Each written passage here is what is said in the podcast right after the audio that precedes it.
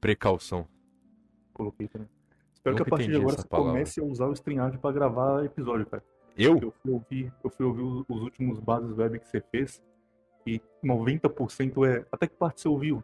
Oi, tá cortando. Isso é parte da experiência. É parte da alma do negócio, entendeu? Você quer mudar o negócio. Já, nem, chegou, você só vai participar de um programa e já quer mudar tudo. Cara, eu fui ouvir todos desde o do primeiro. Pra tipo, saber qual era o, o estilo, fazer o negócio seguindo o molde do programa. Aí o primeiro que eu ouvi foi com, com o Zatara, que é falando sobre morar nos Estados Unidos. Então, conversando normal, bobajada. E aí no seguinte já é um. Leva um cadinho pra falar de economia, um bagulho que eu não entendi nenhuma palavra, cara. E agora foi o momento que eu me senti mais burro nos últimos anos, que ele começa a explicar juros negativo. E aí ele fala assim, não, porque se você pegar os juros anual e comparar com a taxa Selic, aí você faz a conversão para dólar. É tipo, eu falei, cara, desisto, eu não vou entender isso aqui, deixa eu falar. Aí só ele lá inventando palavra, aí quando ele terminou, você manda a frase, ah, mas isso aí é óbvio. Eu, como assim, cara? Isso, isso é óbvio, tipo, o- o- eu sou extremamente burro pra economia, então não é possível. Alô?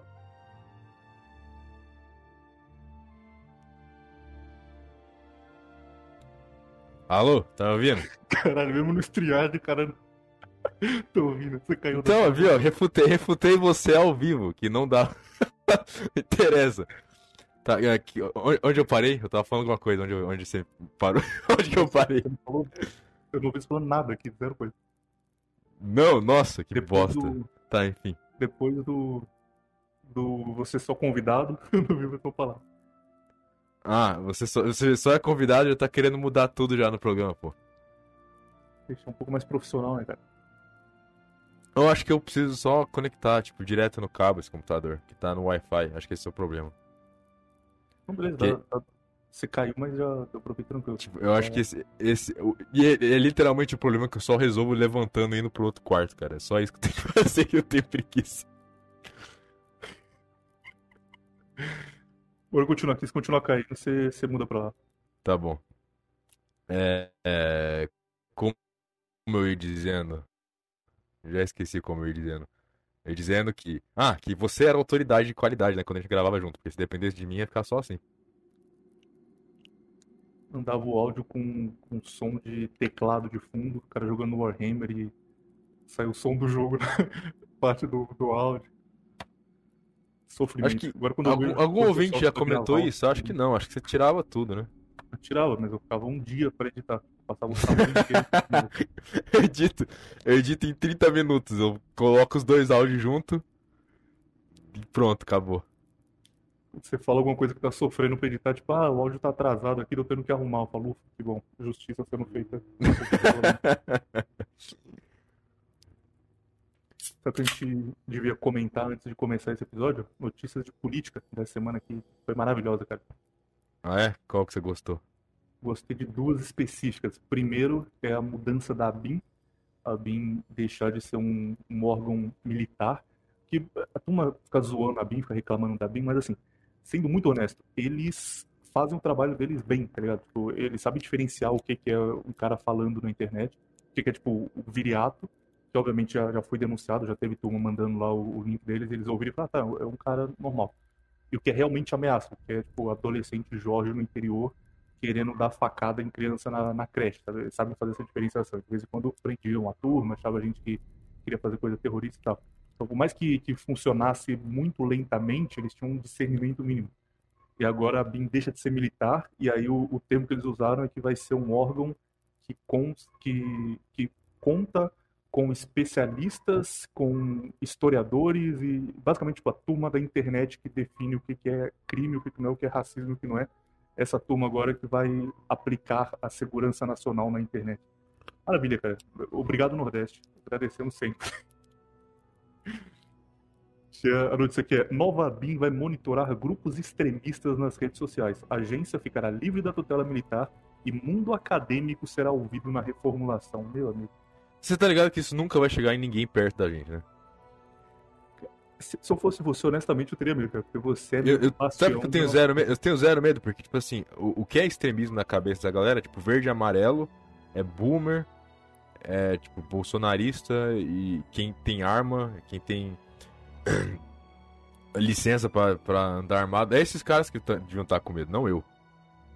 Mas uma hora eles acabam, né? São quatro anos de governo Lula, pelo menos. É, uma hora eles acabam. E acaba a graça desses caras. Tipo, esses caras, tipo, não tem, eles não têm. Como é que fala? Eles não têm é, gosto em perseguir gente que nem nós aqui.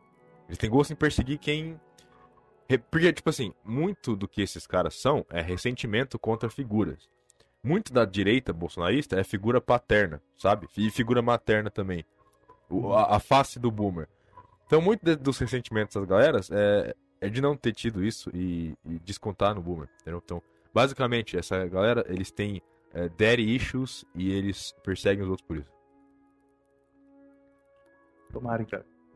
Se, se você a- ligar a TV no Datena e ver o viado sendo preso, eu lembro desse momento.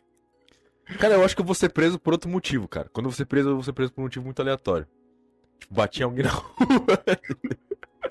cara, eu tô. Essa semana eu tô muito bolado. Eu já tô, eu tô vendo que eu vou ser preso essa semana. Porque. Porque o meu celular caiu no vaso. Aí. Beleza, ele caiu no vaso e continuou funcionando. Ok.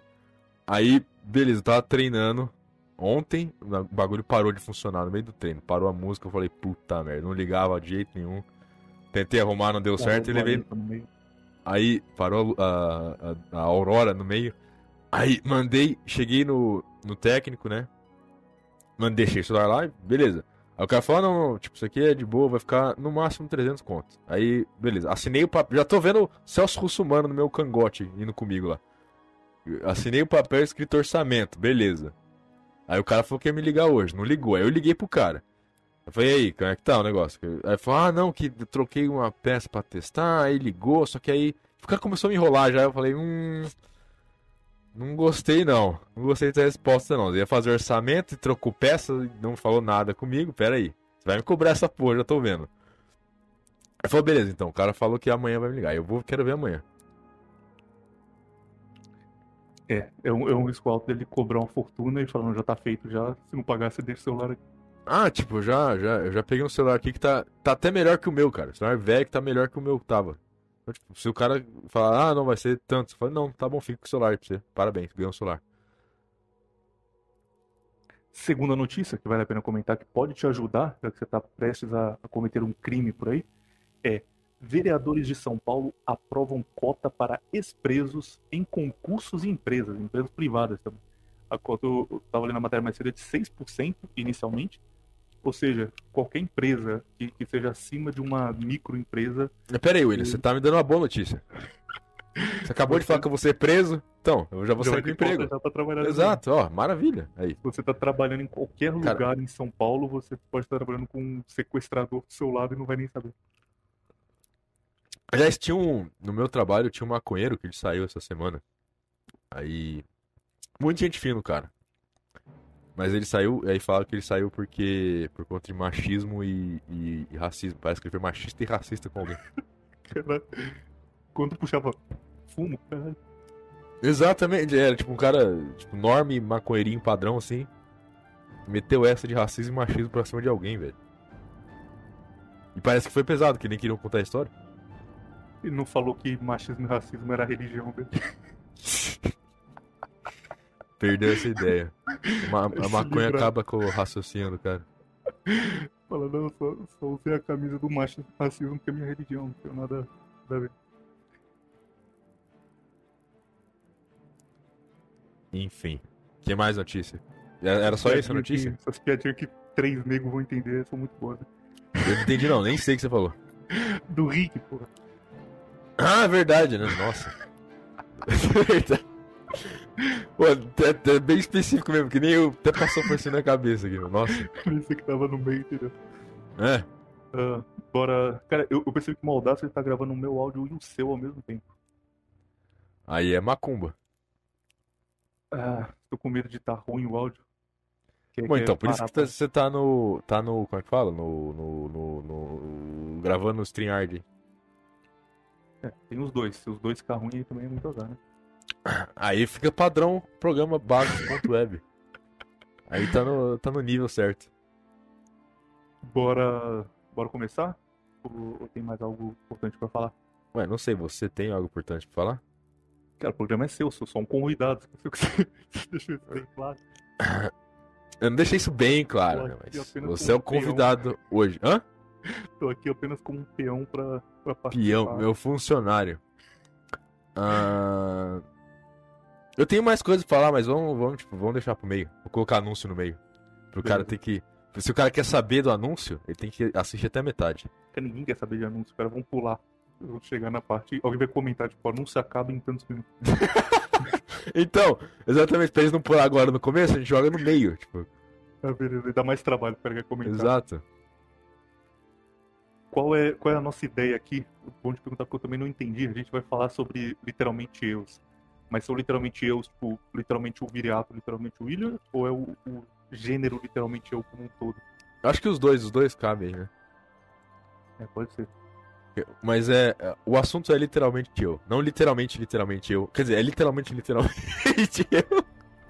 Mas não, literalmente eu. Entendeu? Literalmente eu que não sou eu também. O É, todo exato. Literalmente eu do mundo. É, mas sei lá, a gente vai. Cara, esse negócio começou muito pesado. Quer dizer, era um negócio mais nichado na internet, né? E hoje tem, tipo, 500 TikTok do- do- de cada personagem, literalmente eu. Tipo, o Patrick Bateman andando, matando alguém. E tem 300 edits de, tipo, nossa, ele é literalmente eu. Com música Sigma no fundo. E. Tem um primo, cara, de, de 10, 11 anos no máximo, que ele fica postando aquele gif do Patrick Bateman andando e tocando a musiquinha. Eu na escola. Aí o cara tem 11 anos, velho. É Aqueles memes, tipo, pra- versão criança, então é tipo, a professora disse que quem sair da sala não precisa mais voltar. Eu indo beber água. E o Patrick Bateman andando assim. a versão kids do, do Sigma Male. Então, aí, aí a gente teve um dilema aí. Se a gente ia fazer um top 10, a gente ia dar nota de 0 a 10, a gente ia fazer uma tier list de cada um. Enquanto a gente fala do fenômeno. Qual que você prefere? Eu tô perguntando agora de nova, novo. porque tier list, uma hora você se perde, você não lembra, tipo, quem tá em cada uma, vira bagunça. Acho que eu nunca vi um vídeo de tier list que era conciso, cara, que fazia sentido. No meio, o cara. Tipo, o cara claramente ele, ele sabe quem vai ser o primeiro e o último, e o resto ele vai estar jogando enquanto E o resto, tipo, o resto é meio que aleatório, tipo, né? Sei lá, fica, fica zoado.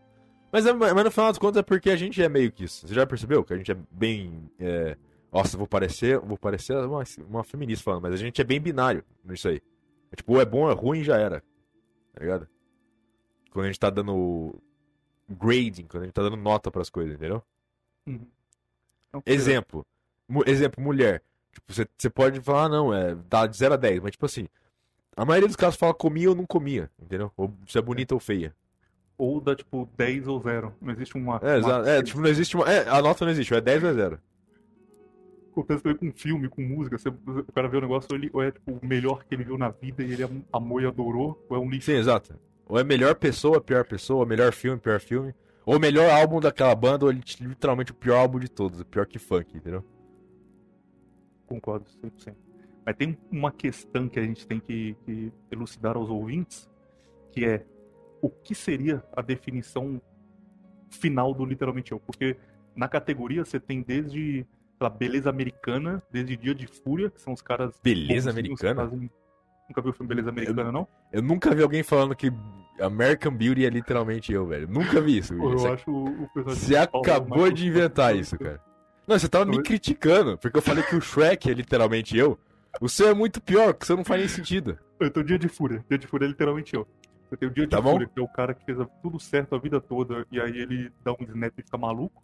E você tem o, o psicopata americano, que é completamente da ideia. São duas personalidades completamente Que fez opostas. também ah, literalmente tudo certo a vida inteira dele e depois ele mata alguém. Então é a mesma pessoa. Aquela cabeça de garota. Você deu um exemplo ruim. Eu acho que o exemplo bom do seu seria tipo assim: você tem literalmente o, o Drive, que é só um cara levemente envolvido em crime, que é um beta, que é apaixonado por uma mãe solteira. O cara aí quer você criar tem- filho dos outros. Exa- exato, o cara literalmente mata a pessoa pra criar o filho dos outros. E o E- bandido que quer matar ele também. Aí você tem, tipo, o, o cara do Lobo do Wall Street, que é só um maluco que, que tipo, manipulação, tá? Manipulação de mercado. Tem- na- é um cara que usa cocaína e faz manipulação de mercado. Aí você tem, tipo, o cara do Blade Runner que vive num futuro ultra distópico e fica se questionando se ele é uma pessoa de verdade ou se ele é um robô. O Alex da Laranja Mecânica é outro, literalmente eu, completamente fora desse daí. Exato. que mais? Será que é, que é só o personagem ser, ser meio, meio lelé da cabeça? Que é o que define literalmente eu? Não, porque tem uns que, que são e não, não entram. Ah, é, tem, o, tem o, o Brad Pitt no Clube da Luta, que é literalmente pra alucinação. Esse é o, o literalmente eu original. O Real Nigga. Que, que, que, que no final das contas é o melhor. É o único que faz sentido, na real.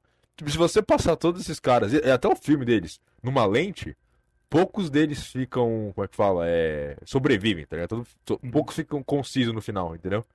Fazem sentido. Acho que só, só o, o Travis Bickle mesmo que faz sentido.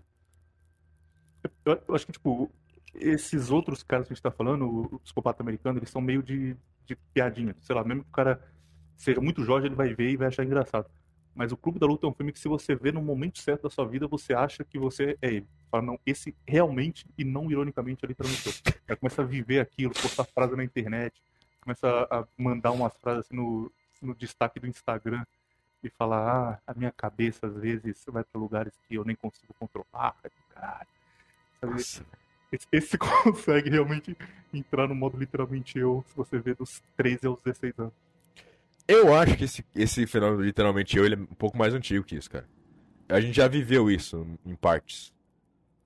E aí a gente pode entrar numa questão subconsciente, psicológica, olha que assunto dinâmico. Nem tanto. Mas enfim. Mas é, uma- um- o seu Hernani é um visionário. Eu digo que ele é um visionário. Porque ele, ele pegou um fenômeno literalmente eu, o proto literalmente eu, e deu um nome pra isso sem perceber, que é o Sazucão.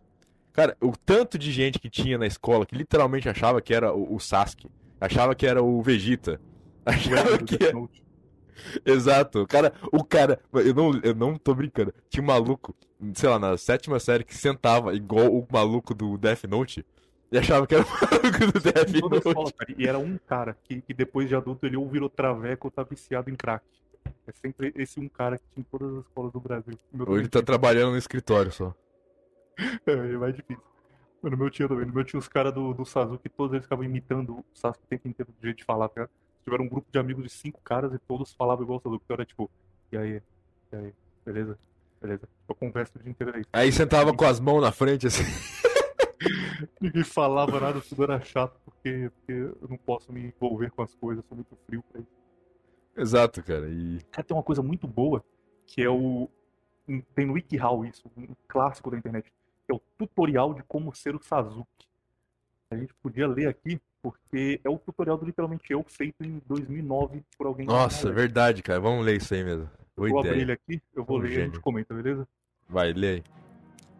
Nossa, aqui é bom. E o melhor é que tipo, ele é feito a sério, tá ligado? O cara escreveu realmente ensinando os É. jovens do Brasil. É melhor você ler, porque o meu computador tá muito ruim. Se eu abrir, vai crachar tudo. E como você tem um computador financiado por ouvinte, tá bem melhor que eu. Não é financiado, eles deram pra gente poder gravar mais podcasts. A gente, a gente, você, eu não ganhei nada. Eu, tudo que eu gravei que eu ganhei, estresse, dor de cabeça. e muito amor dos ouvintes desse Brasil. Primeiro, fique frio e seja altivo. O Sasuke é calmo, frio, indiferente, cruel, cínico, um pouco sarcástico e arrogante. Em outras palavras, ele age com superioridade que vê de quem vê em sua confiança muito poder. Se quiser agir como ele, você vai precisar externar essa sensação de superioridade.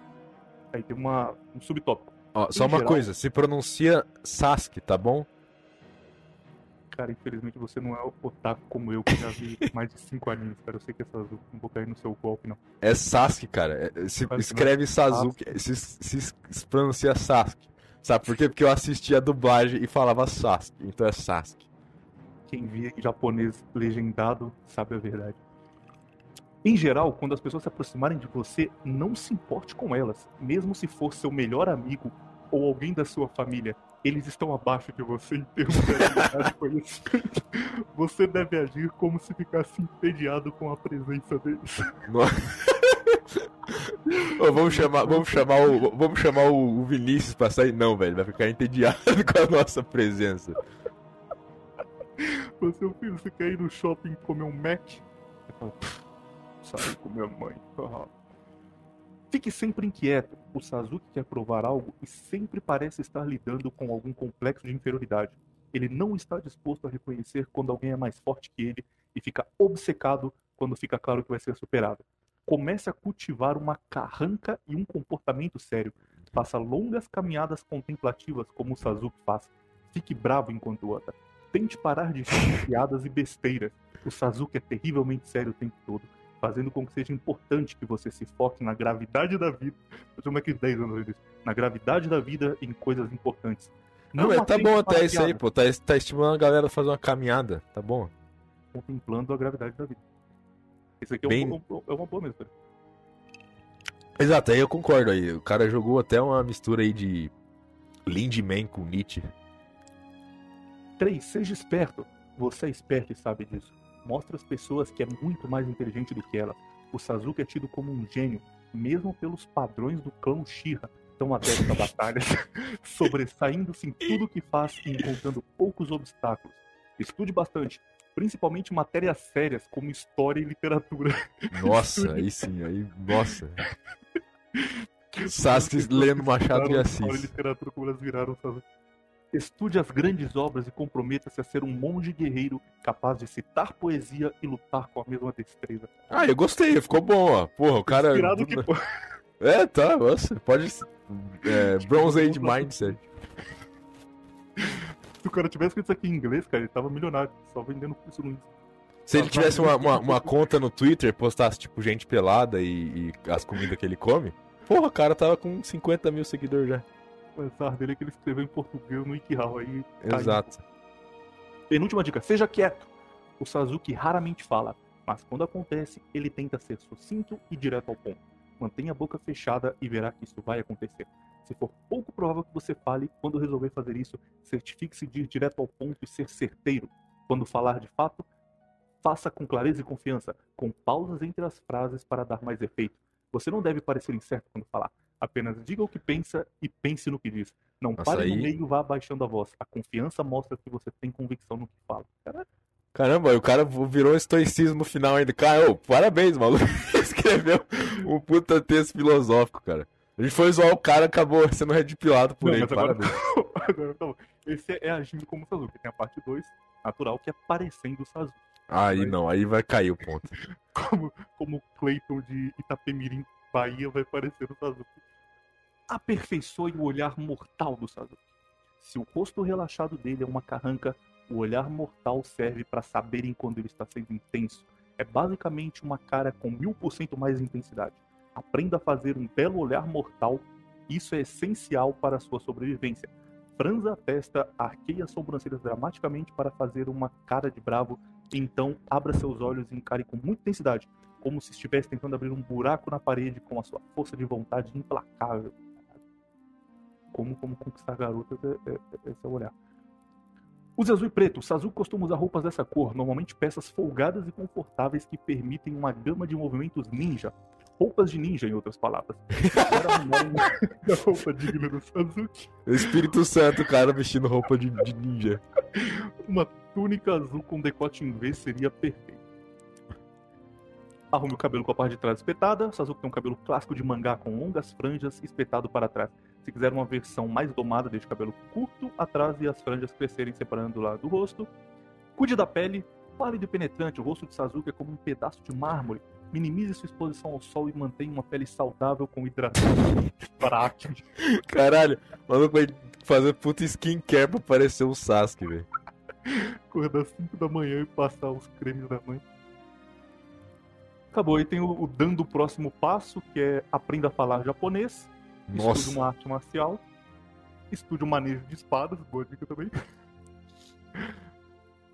É, ah, se, se, ó, no final das contas, ó, vamos lá, no final das contas, se o cara seguir tudo isso aí à risca, ele vai melhorar a vida dele, não, não ironicamente. não, pera, tem uma boa aqui, tem uma boa. Fale como o Sasuke.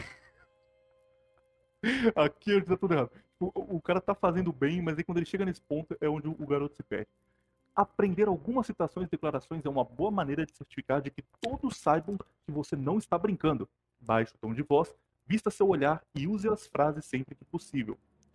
Aí, o, o, a primeira frase que ele dá para você usar sempre que possível. Se pensa que eu sou apenas uma criança tola governada por emoções, tudo bem, seguir o caminho do Itachi seria infantil. Os tolos que não sabem o que é ódio, se mais alguém tentar ridicularizar a maneira como eu vivo, vou massacrar todos que importarem para eles. Então, talvez, eles vão entender como é provar um pouco do meu ódio. Uma bela frase. Se manda. Cara, sabe o que é engraçado? Tem, tem mais coisa pra ler? Eu quero, eu quero fazer uma conclusão aí. Calma, tem, tem dicas, é, tem avisos. Garotas e garotos podem acabar sentindo atraídos por você. Podem ocorrer brigas. É, principalmente garotos. brigar. Principalmente garotos. Não abandone literalmente seus amigos, sua família ou sua cidade natal. Você se arrependerá. Não, sa...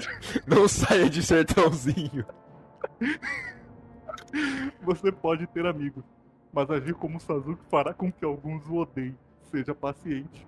E o último, você não deve agir como Sasuke imediatamente. Isso deve levar alguns meses. Do contrário, as pessoas podem achar que você está encarnando um personagem ou algo assim.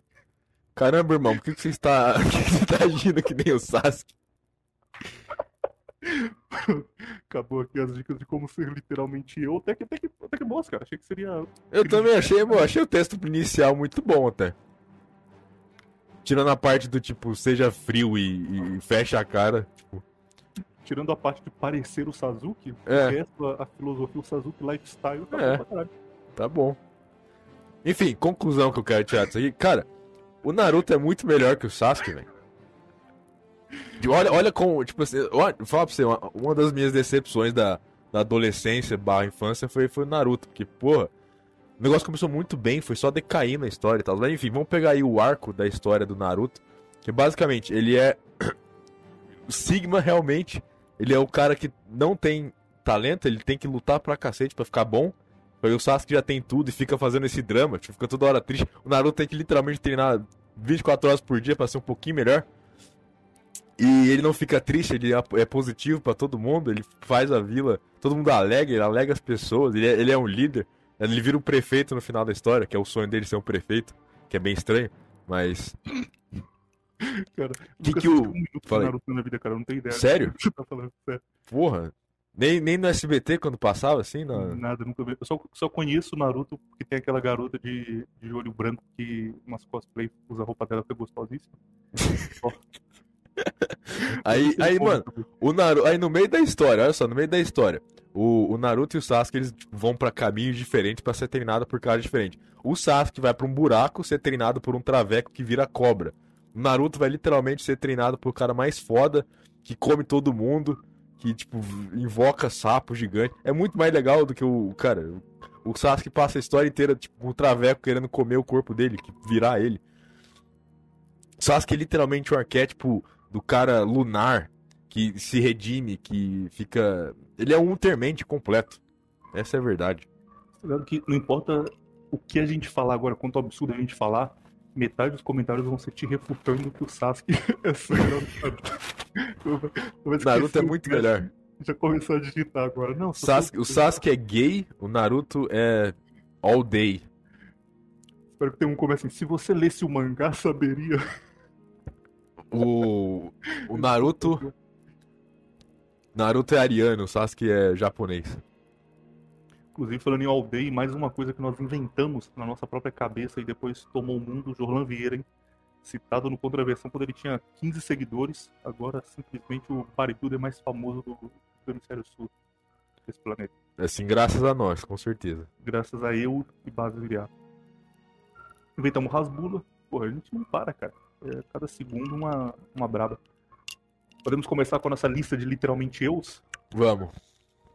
Tem um só que não tá aqui, cara, que eu queria colocar, que chama. Você não vai ter visto. Já viu um filme chamado Búfalo 66? Quê? Já viu um filme chamado Búfalo 66? Búfalo meia. Não é estranho, mas eu não consigo lembrar. Um filme de 98, eu acho. Ele é um filme literalmente eu da, da primeira geração ainda. Mas eu acho ele o mais realista porque ele, é, ele não é muito exagerado, tipo, ele não é um psicopata maluco. Ele é um cara que quer que, o- que os pais dele gostem dele, quer fazer uma coisa legal, mas ele não tem nenhum tato social, ele não sabe como fazer isso. E aí ele é de uma cidade nos Estados Unidos chamada Buffalo, que fica em Nova York, cidade gelada, fria pra caralho. E essa cidade é muito zoada porque o time de futebol americano de lá, momento NFL, de lá, é um time horrível. Tipo, eles chegaram quatro vezes na final e perderam as quatro. É um time que é a chacota nacional, o Vasco da, da NFL. Fala, puta, Buffalo é horrível. O time chama Buffalo Bills. E aí, o cara que é meio que o, o, grande inimigo da história desse time é um maluco, um kicker, que ele perdeu um lance importantíssimo que faria eles ganhar o Super Bowl, ele chutou para fora, se ele tipo, perder um pênalti de futebol. E esse kicker é muito odiado. Ele direto ele fala em entrevista que ele tá dirigindo na rua, o pessoal para e começa a xingar ele, falar que Buffalo é uma merda por culpa dele. E a história do Buffalo 66 é um cara que nasceu em Buffalo, ele sai, vai para outra cidade para tentar ganhar vida, não consegue, vai preso. E aí, quando ele sai da cadeia, ele decide mostrar para os pais dele que ele tá bem da vida, ele não quer assumir que ele tá na merda preso. E aí, ele sequestra uma garota, leva ela de caminhonete para casa dos pais, para falar que ele tá casado com ele tem uma vida feliz. Ele tipo, não, não, quando chegar lá você vai falar isso aqui, fala que você conheceu em tal lugar. Ela é sequestrada com medo, o cara vai me matar. E no meio do caminho ele fala: Não, por que deixar meus pais felizes? Eu posso deixar toda a cidade de Buffalo feliz. Ele decide que ele vai matar o kicker que chutou a bola para fora enquanto ele tá com a garota para depois ser visto como herói nacional e a cidade vai amar ele e a mulher vai se apaixonar no caminho porque ele fez o bem para todos. Grande filme e não tá aqui na lista que a gente pegou da Tá, então net. o filme inteiro é baseado em futebol americano, é por isso que você quer falar. Basicamente é isso. Ali, mas o filme é bom. Você conseguiu arranjar uma desculpa pra falar de futebol americano. Parabéns. Admirado. Você pegar ali. Ó, ó, esquecer essa parte do americano, até você gostaria. É começando nossa lista, cara. Tem um aqui que eu, eu não entendi, porque tá também. Apesar que eu nunca assisti o filme dele, que é o Jack Sparrow, do Piratas do Caribe. Ele entra na lista literalmente eu. Não sei, cara. Ele é tipo. Eu nunca vi alguém falando, nossa, literalmente o Jack Sparrow. É um personagem que os caras gostam, mas não tem essa admiração por ele, não.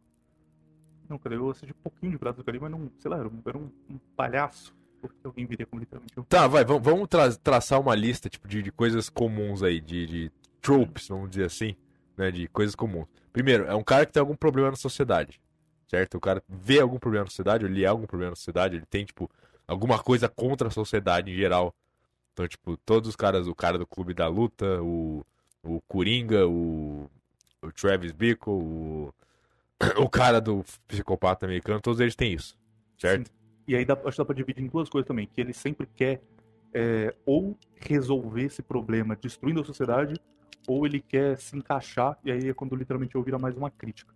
Então o, o psicopata americano seria o cara que quer se encaixar, ele fala o tempo inteiro no filme que ele só quer ser normal, ele só quer blending, só quer entrar no meio e, e não ser percebido. E tem o oposto, que é o, o cara que quer destruir tudo, que é o clube da luta. E tem o meio, que é o Travis, que ele quer ser normal e no meio ele desiste, porque percebe que... que consegue. Que, é, ele não consegue, não, não adianta. E aí ele vai pra destruir. Mas sempre é um cara que, que é Só um que aí no cara... final ele volta a ser normal. Exatamente. É um cara que é comum, que vê que tem um problema na sociedade e fala, vou resolver isso aqui de algum jeito. E não dá certo. E não dá certo. Já não tem nenhum aqui que, que deu certo, que no fim funciona. Ah, depende. O cara do Blade Runner. Eu acho, tipo, o arco do personagem dele muito interessante. Verdade. Eu acho é... que, assim, dos mais relevantes que eu diria, eu acho que, sei lá, o cara do Blade Runner, que eu esqueci o nome dele, é, é K? K2, né? K. Eu não tenho ideia também. Tão bom. É, é, o, é o Ryan Gosling, é o, o, Ryan Gosling. Que é o melhor dele, é o melhor personagem dele, é o do Blade Runner. E o Travis Bickle. De resto, acho que não tem muito, tipo. A maioria dos caras, se você for parar, que eu falei antes, se você for parar pra olhar, eles não fazem muito sentido. Vamos começar pelo psicopata americano, então. Tipo, o filme, é baseado num livro, né? Escrito por um gay. Ou, pera, ou, e o filme é dirigido por uma mulher, né? Um negócio assim. Ou é o contrário, o filme, é, o, a mulher escreveu o livro, o gay dirigiu. Não lembro. Um dos dois. E o filme parece uma crítica sobre a galera, o pessoal de Wall Street nos anos 80, né? Tipo, ah, uma palavra que eles falam muito é vanity, né? Que é tipo uma, uma crítica ao vanity do, da, do pessoal de Wall Street nos anos Uh, como é que fala? Os anos 80. Vanity é tipo, tipo vaidade, vai, presunção, uh, arrogância, assim, sabe? Que a galera tipo. É, é, bem representado nas cenas que ele tá, tipo, conversando com os amigos e tal. E, tipo, a cena do, do cartão é, acho que a maior representação disso. Tipo, ó, oh, olha o meu cartão aqui, nossa. Aí, pera aí. let's see. Let's see. Qual que é o nome do cara? Eu esqueci o nome do cara, do outro personagem. So, aí ele pega o cartão do outro maluco e fala, nossa, olha, olha o cartão dele como é muito melhor que o meu. Que filho da puta. Aí, tipo... Ele tá transando o garoto e se olhando no espelho também fazendo. É. Tipo, nossa, olha. Tá, então eu, tô, eu sou foda por estar tá comendo garoto. Exatamente. Eu não acho o filme tão bom, não. Não acho o filme tão legal, não. Tipo, a Eu crítica. isso, Eu assisti ele há muito tempo, tipo, muitos, muitos anos, mas eu lembro que na época eu tava num hype, todo mundo falava. Eu achei bem mais ou menos, sabe? É bem ok o filme, não é nada demais. E o personagem também nada demais. Exatamente. Tipo, a crítica fica cansativa em meia hora. Tipo, aliás, não, a primeira cena você já entende. A crítica, a crítica só vai se repetindo, entendeu? A mesma piada em, em cenários diferentes, né? Você fala, tá bom, cara, já entendi. Já entendi. É, tipo, ah, ah, então os caras de Wall Street e Hollywood eram bem superficial e, e é isso aí, né? Legal, beleza. Próxima cena, ah, eles são superficial. Ah, beleza, eles estão fingindo que eles são isso, que eles são superficial. Ok, beleza. Tá, que mais? E aí depois esse tipo. funciona porque ele tem cenas muito marcantes, sabe? Tipo, a do cara andando, que todo mundo já conhece. Aí a turma. Isso fica muito na sua cabeça depois. Você lembra, tipo, a cena É. do sul-americano. Eu acho que a melhor cena é. É, a melhor cena mesmo, eu acho que é a cena do cartão. A cena do cartão é a cena que eles fazem o ponto na melhor forma. Tipo, do cara ficando muito revoltado, tendo que esconder que ele tá revoltado, porque o cartão de. Tipo, de, de contato do maluco é melhor que o dele. Aí tem um cara que, tipo, ah, o meu cartão é minimalista, é uma nova TV. muito bom. É. Próximo, literalmente eu. Esse aqui também eu não conheço. não pera a gente não deu uma nota pro Patrick Bateman. Ah, tem, verdade. tem que dar uma nota pro Patrick Bateman. Que nota você dá? Eu acho ele o, o exímio nota 5. Acho que ele é o padrão de nota 5 pra gente. Eu acho que é o, é o 5 mesmo. Tipo, ele não é nem lá, nem cá, nem bom, nem ruim. É. O filme, o filme também é 5. Bem mela cueca, bem, tipo. Metade do filme você vai esquecer em meia hora. Você vai lembrar duas cenas que você vai rever depois no Telegram pra sempre. É. Você vai. Todo dia vai ter um meme diferente da mesma cena, então você nunca vai esquecer. Então. Aliás, você nem precisa assistir o filme, que você deve ter assistido ele só vendo meme. Agora, mais um que você vai brilhar sozinho, que eu nunca vi até hoje. Todo mundo elogia isso, cara, mas quando eu tava na faculdade eu só via gordola usando camisa da série, por isso eu não assisti. Você tem uma série de obeso, eu não, quero chegar perto. Que é o, o Walter White, o gordão do Breaking Bad. É um bom, literalmente. Gordão do lutar. Breaking Bad? Cara, eu acho que é, um, é melhor, é bem melhor que o, que o Patrick Bateman. A série também é muito melhor. Eu era o gordão usando a camisa que você tá reclamando. Então. Então, assim, tem um pouco de, de, é, histórico pra dizer. Mas não, não, tipo assim, a história. Só que ele não tem nada a ver com revolta com sociedade nenhuma, não. Que. Tem até aquele meme, tipo, ah, se ele tivesse no Canadá, ele ia entrar na- no SUS. Se ele tivesse no Brasil, ele ia no SUS e ter o tratamento de graça. Que na história é só isso, tipo, ele vai come- começa a vender droga pra pagar o tratamento de câncer.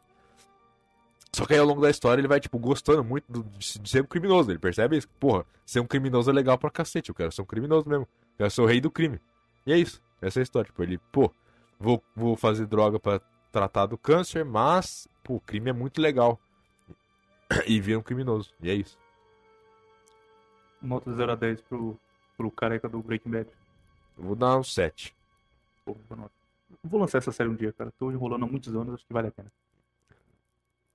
Próximos aqui, Pra série do 10, Nada. porque os outros personagens, tipo, juntam muito melhor com, com só ele. Tipo, só ele não é um tipo, se, a série fosse só ele, não ia ser tão boa.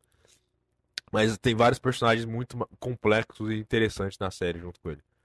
Até, até outros que também saem como literalmente eu, tipo o advogado, o Sol, Sol Goodman, que também tem uma série dele. O Gus Fring, que é outro personagem lá, que é outro criminoso também. Também sai como literalmente eu. Acho que o. Mano, o Saul Goodman é literalmente nosso amigo Nadim. Então, é literalmente. Nadinha é fã desse cara. Ele viu o Better Call Saul, ele conhece as frases de cabeça. Então, é literalmente ele, ó. Porque o advogado, tipo, meio. Que, que ele é, tipo assim, ele é ok, ele é uma pessoa boa, mas ele tem que fazer cagada meio criminosa pra poder sobreviver, entendeu? Ele tem que se virar e, tipo, defender maluco do, do cartel e. Porque senão o maluco vai matar ele, enfim. Ele tem, tipo, se levar dinheiro pro cara na cadeia. Esse negócio. É muito legal a série também, do, do Better Call Saul. Antes de ir pro próximo, imagina quão triste é a, a vida do- da turma que tá ouvindo a gente agora, que não sabe a sensação de acordar, abrir o zap. E tem áudio do falando as loucuras do fórum no interior de Minas. É muito bom, cara. São os áudios de 8 minutos começando assim. Rapaz, vocês não acreditam o que aconteceu aqui. Não, e tipo assim, se não é, o, se não é coisa da, da profissão dele, é a vida dele mesmo. Acontece só desgraça, né? O espinhol. Mano, A história do. A história do, do, do, do golpista. Eu tenho, eu tenho que trazer ele pra gravar só com ele pra contar essas histórias, velho. A história do um golpista. compilado dos áudios dele e. Nossa. Pior que é, né? Se você fizer um compilado dos áudios dele, dá um podcast de 3 horas. Compilar os áudios dele, cara, seria aquele tipo de vídeo que, que a turma ficar repostando daqui a 20 anos, falando assim, nossa, era a época boa da internet, tem muita risada disso daí. Nossa. Agora, o próximo, literalmente, eu, que eu não, não entendi, cara, eu acho chatíssimo. É o Han Solo de Star Wars. Por que Por que ele tá- um um herói de Eu ação não, eu não- eu- você que fez a lista, não fui eu, então. Eu fiz não, pô, eu peguei do, do Reddit. Então, ah, então tá explicado. Próximo. Próximo nome, por favor. Aí o próximo agora vai ser o mais controverso, porque esse a turma ama, ama, especialmente por causa do ator que faz, que é o, o literalmente eu definitivo. Mas eu acho uma merda, cara. Que é Ryan Gosling, o Drive do filme Drive. O Ryan Gosling, ele pode estar nos uns quatro personagens diferentes aí, né? Quatro, cinco personagens diferentes. Todo personagem dele é igual, cara. Ele faz a mesma coisa. Ele é, o- é o- é o Ryan Gosling, tipo, ele só, só faz o. só muda de filme. Troca a skin dele e ele fica olhando pra câmera. Tem aquele. Qual que é aquele que ele é. que ele é um maluco cheio de tatuagem? Esqueci o nome do filme. É. Que ele é alguma- nazista, né? Não, ele é... esse é outro. Que, tem, é, também, tem o filme que ele é nazista, que ele é nazista, depois ele, ele descobre que ele é judeu no final. E aí. Se, putz, vamos, pegar aqui, filmes do Ryan Gosling, que já é, já é metade da lista. Um de. Acho que é o que tá falando um do Gaspar Noé, que ele, que ele usa droga no começo. Ah, acho que é. Eu lembro que ele tipo, tem umas cenas de luta bem da hora, que ele sai no- na porrada com os malucos. Tipo, mas basicamente ele é um maluco, ele é um, ele mora num, num trailer, trailer park e tal, é. É hoje. que chama Tolerância Zero. Mas ele também tem A Garota Ideal, Lars and the Real Girl, literalmente eu. Tem Blade Runner, literalmente eu. Drive, literalmente eu. Agente Oculto, literalmente eu. Barbie, aí ele ficou um pouco fora. Aí, qual que é aquele que que ele tá com o Russell Crowe, que eles são agente federal, um negócio assim, da polícia? É o Agente Oculto. Isso. Amor a Toda Prova, esse aqui é um grande filme dele, cara. Ele e o Michael Scott. Muito bom. Mas também é literalmente eu. Cara, não tem um filme que ele é só um, um cara. tá? Tipo, ah, tem, achei um aqui. É o Diário de uma Paixão. O primeiro que ele lançou. Enfim, o cara é, é literalmente todo, todo mundo é literalmente ele. E- Tem, tem esses caras tipo a Sandra Bullock fazendo um filme de comédia romântica, sabe? Que eles acham um negócio e ficam bilionários fazendo pra cima. O Ryan Gosling o show dele. Agora, qual, qual o problema do, do Drive?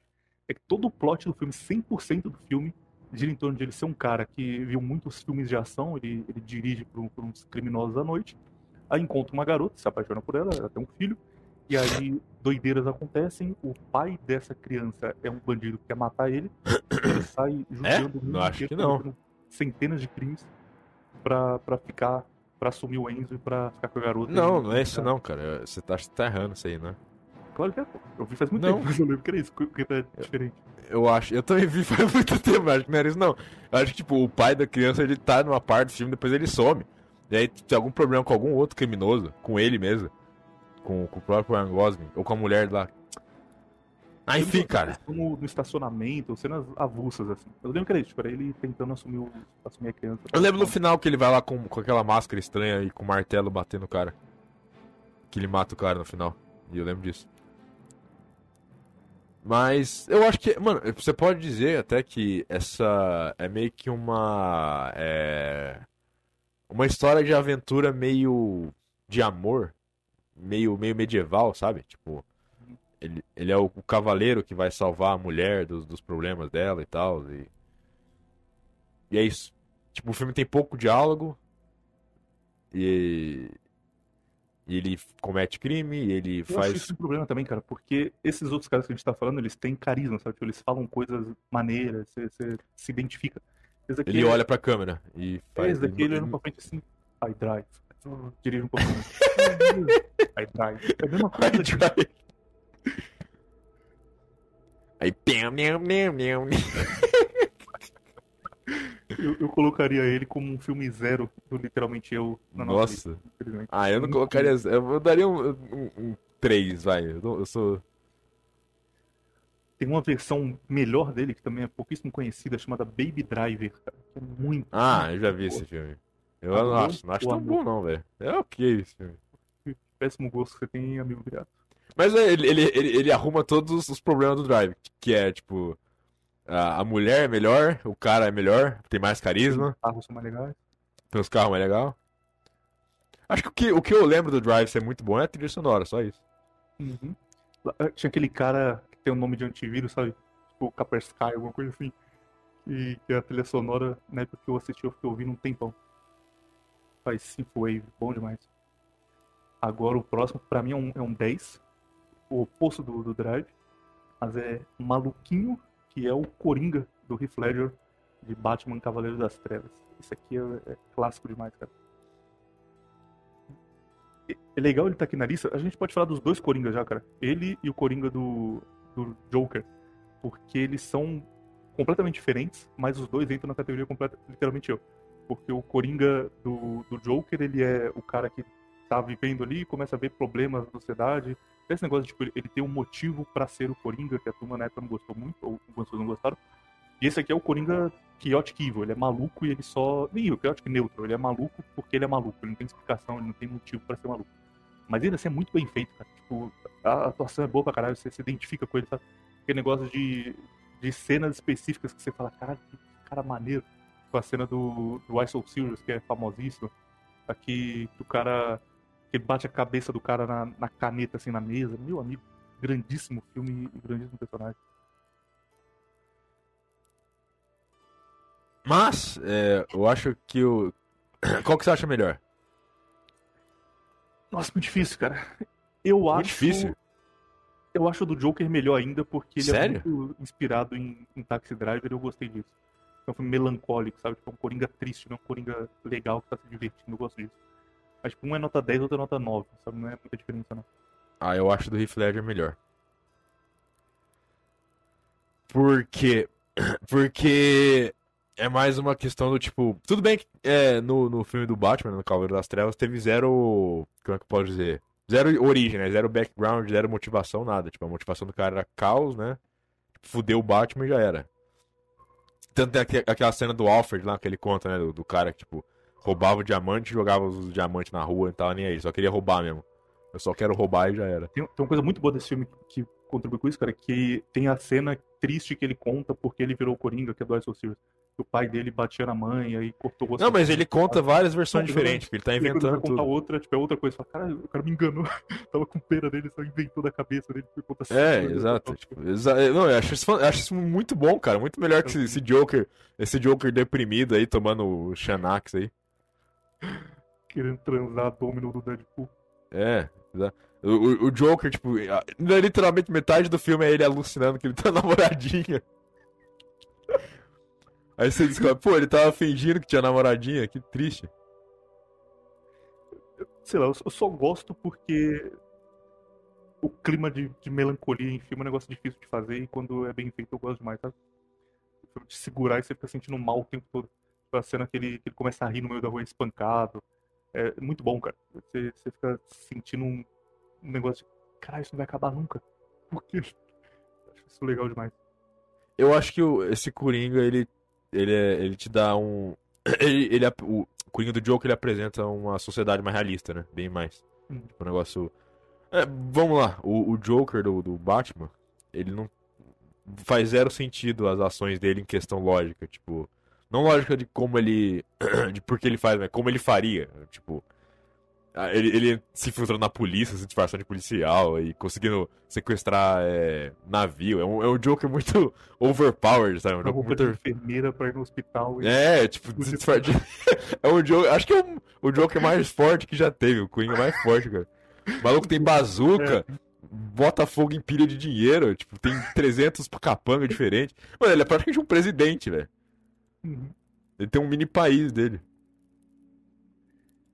tem um negócio um- uns pontos aí, cara, que é o jeito que o Heath Ledger morreu, que é o pior jeito pra se morrer. Ele tava fazendo asfixia erótica, batendo uma masturbação Foi? uma gravata no pescoço. Certeza? Não foi suicídio, não? Oficialmente foi isso. Só que mataram ele e não meteram essa. Não, não, pera aí. Você não tá trocando as bolas, não, velho? Não, cara. Pode, pode daí. Heath Ledger, você vê o... Na Wikipedia... Eu acho que o dele foi suicídio normal, velho. Foi asfixia erótica. Acho que você tá confundindo com o outro cara lá, velho. Vou descobrir agora. Heath Ledger morte. Eu acho que foi suicídio normal. Quem, quem... É, tudo bem que tem um monte de ator que morreu por asfixia autoerótica, né? Tem uns 300. Porra, é um, é um texto gigante. Ah, não. Tipo, aquele, aquele cara do. Porra, eu- muito famoso. o- Ah, não, verdade. Perdão pelo vacilo. O cara faleceu e eu tô. Ó, de acordo Você tá o difamando, cara. Quem foi morreu- que. Quem morreu por asfixia autoerótica, que é mais famoso, foi o David Carradine. Cara, eu tinha certeza que ele tinha morrido por isso. Então, perdão pelo vacilo aí, cara. Mas É, olha, meu olha- Deus, olha, olha que ele morreu também, cara. Não tá muito longe, não. De acordo com o comunicado, ele morreu por decorrência de intoxicação em função do efeito combinado. Ou seja, ele usou ao mesmo tempo de oxicodona, hidrocodona, diazepam, temazepam, alprazolam, domixilamina e cocaína. Pô, a lista de oito coisas que podem te matar, o cara mandou de uma vez só. e foi. Mas tá, o cara que morreu assim, que é, é o- é o literalmente eu do seu avô, foi o David Carradine, né? O David Carradine, pra quem não sabe, fazia um monte de série de, de artes marciais, de luta, fazia vários filmes de, de luta, de... Era tipo, sei lá, o... O Van Damme dos anos 70, tá ligado? Ele morreu velho, Aliás, né, ele-? Pior, tipo, ele já tava com 80 e poucos anos e fazendo É. esse tipo de coisa. Pô, o pau só vendo pro cara bater. Apertar o Acho que só né? enforcando mesmo, né? Só enforcando pra subir. E, e ele, inclusive, foi um grande representante da classe porque ele foi um dos poucos galãs calvos da história do cinema. Ele era calvo com 20 anos e continuou sendo um galã e, e transando Ah, mas, aliás, ele fazia série com cabeça raspada. Tinha coragem. Fez que o Bill, carequíssimo, tava nem aí, cara. Só com uns tufinhos assim do lado e, e tava lá transando Já era. no, no filme. Enfim. Aliás, quem mais, quem mais um, um literalmente eu, eu de, de avô? Bruce Lee, Chuck Norris. Tem um cara que vai além do, do avô, porque ele tá em duas gerações diferentes, que é o avô e o, e o neto dele, fã da real, que é o. Qual é o nome daquele cowboy que, que fuma charuto? Esqueci o nome Nossa, tem, tem alguns. Eu literalmente eu do meu avô, cara, John Wayne. John Wayne, o meu avô deixou uns 300 filmes do John Wayne, velho. Caralho, qual é o nome desse cowboy, cara? Meu amigo, ele fez o. Qual? Clint Eastwood? Clint Eastwood, isso mesmo. Ah. Mais famoso que esse nome dele. Ah. Ele era literalmente eu do passado e virou literalmente eu da, da nova geração pela foto dele. Ali- Aliás, aliás, menção rosa aí, o Três Homens em Conflito, os três são literalmente eu, né? Sim, os três. Não, esse é literalmente eu. Não, esse agora é literalmente eu. Sabe outro literalmente eu também que tá fora da lista aqui, que é importante pra, pra nossa geração? O Ghost do Call of Duty. Quem não, quem não sentiu naquela cena dele pegando fogo e falou, caralho, eu vou honrar você, Ghost, por toda a minha vida.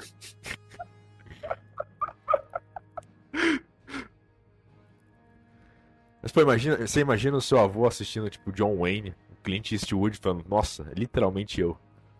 E na época era pior ainda, cara, porque ele não tinha muita referência, né? Tipo, agora a gente tem milhares de referências pela internet.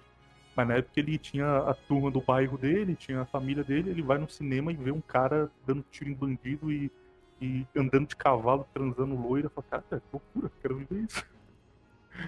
a cabeça do, do, do velho explodia. Nossa lista tem um outro cara aqui que eu não tenho ideia de quem seja, cara. Você conhece ele? Depois Quem? do Coringa? Pera aí, deixa eu ver aqui. Cadê o. Desperdi o negócio. É, Depois do Coringa? Cadê? Um velho de, de camisa havaiana, só se Nunca vi. Então. Não sei quem é esse cara. Próximo, aí a gente pode abrir uma tangente aqui, porque os filmes do Batman, eles estão trazendo aí uma geração de literalmente erros diferentes. Porque no Joker você tem o, o próprio Coringa e o Charada. Não, desculpa, no Joker não. No filme novo do Batman, você tem o Batman Crepúsculo, que eu também achei bem mais ou menos, mas tem gente que se identificou muito ali. Batman Crepúsculo Não, não, não, ó, vamos, vamos, pera aí, vamos, vamos começar a tangente maior ainda. Não parece? Eu tô achando estranho isso aí, cara. Vamos começar a teoria da conspiração aí agora. Não parece que, tipo, Hollywood tá apelando pra esse arquétipo, literalmente eu? Que ele, o filme inteiro foi isso, cara. O cara colocando Nirvana no fundo, tipo, e a música, tipo, a música do Nirvana meio- literalmente ressuscitou e agora a Zoomer fica usando em tudo o TikTok lá. Lá, é, literalmente eu brigando. Exato, Zé. E vai ter o. é, Tá, tá fazendo literalmente eu verso, cara. Vai ter o Joker contra o Batman. Os dois vão competir quem é mais literalmente eu.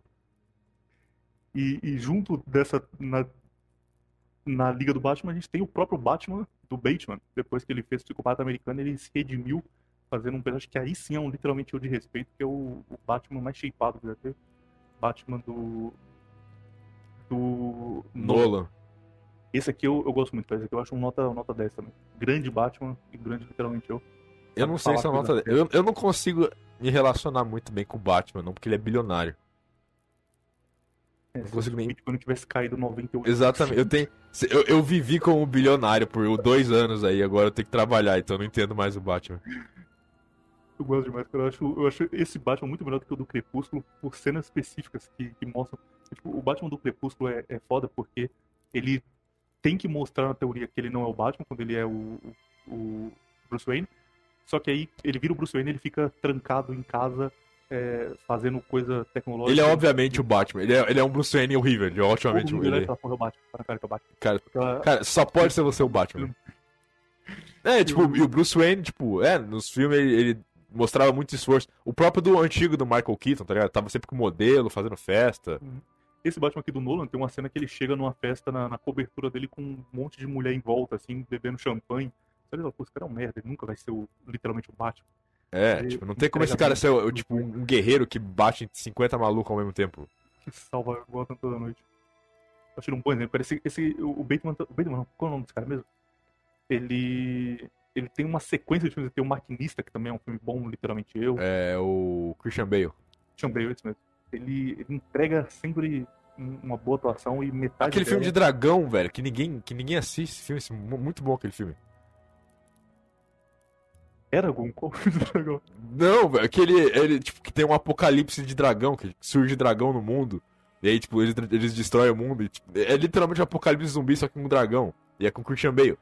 Christian Bale e um outro cara lá, e eles têm que, e aí tem, tipo, um super dragão mãe lá, que fica parindo os outros dragões, eles têm que matar o dragão mãe no final. Nunca que vi esse filme? mas... Falando. Eu juro que esse filme existe, eu não tô maluco, cara. Aí tem aquele outro que ele é um super soldado que, que, que é, é, um- é tipo um Matrix genérico, é um Matrix da Shopee. Aí tem aquele filme que ele faz. Ah, é, nossa. Aquele filme dele que é muito bom, que ele é do no Vietnã, que ele cai no, no avião no Vietnã. Ou cai no helicóptero no Vietnã. lembro. Aqui é do avião, não é do Vietnã. Eu achei aqui o que você tá falando do Matrix genérico chama Equilíbrio. Esse Cara, é a mesmo. coisa mais genérica que eu vi na minha Muito vida. bom. Até a, a foto é um Morfeu genérico Neo genérico. Tu, tu nunca viu esse filme? Não, cara, tô vendo só. Esse filme é muito bom, velho. igualzinho. Reino de Fogo, o nome do filme, achei, cara. Pesquisei, Reino de Fogo. É literalmente isso. É tipo, tem um apocalipse zumbi de dragão. E eles têm que matar os dragões. E, e é isso. E tem o. Só, só, só tem ator foda nesse filme, tem o Matt Mc- McConaughey lá também. É muito bom. A cena dele no, no True Detective são maravilhosas. Aí, eu tô literalmente eu também, True Detective. Os dois.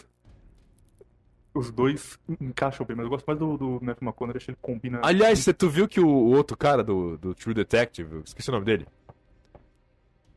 O careca. Me chama de o careca. O careca. Você viu que ele fez um, um puta discurso anti-lockdown, anti-vacina no, no Saturday Night Live? Não vi, cara, mas agora. Não viu? mais. Pesquisa aí pra você ver, ele fez um puto, tipo, você tá ligado que é ao vivo, né? E é discurso livre, os caras podem falar o que quiser. Ele chegou lá e começou, tipo, meter o pau em vacina, falar que a Pfizer é um cartel. Mano, muito É. engraçado. Matrix entra na lista, como literalmente eu? Ah, acho que não, não tem, tem nada. Um pouco forçado, né? Eu também acho. Tem um, um bom tema de podcast, cara, que é a decadência de Matrix conforme os atores foram virando cada vez mais travecos malucos. Começa com um potencial grande e aí vai, vai piorando, piorando, piorando até sair o último. Ah, mas eu achei Matrix ok.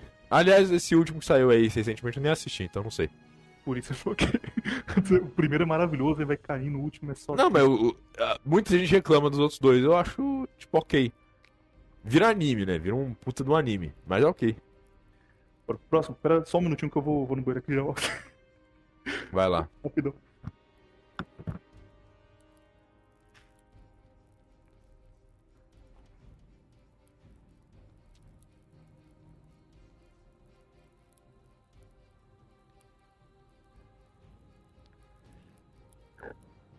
Uh.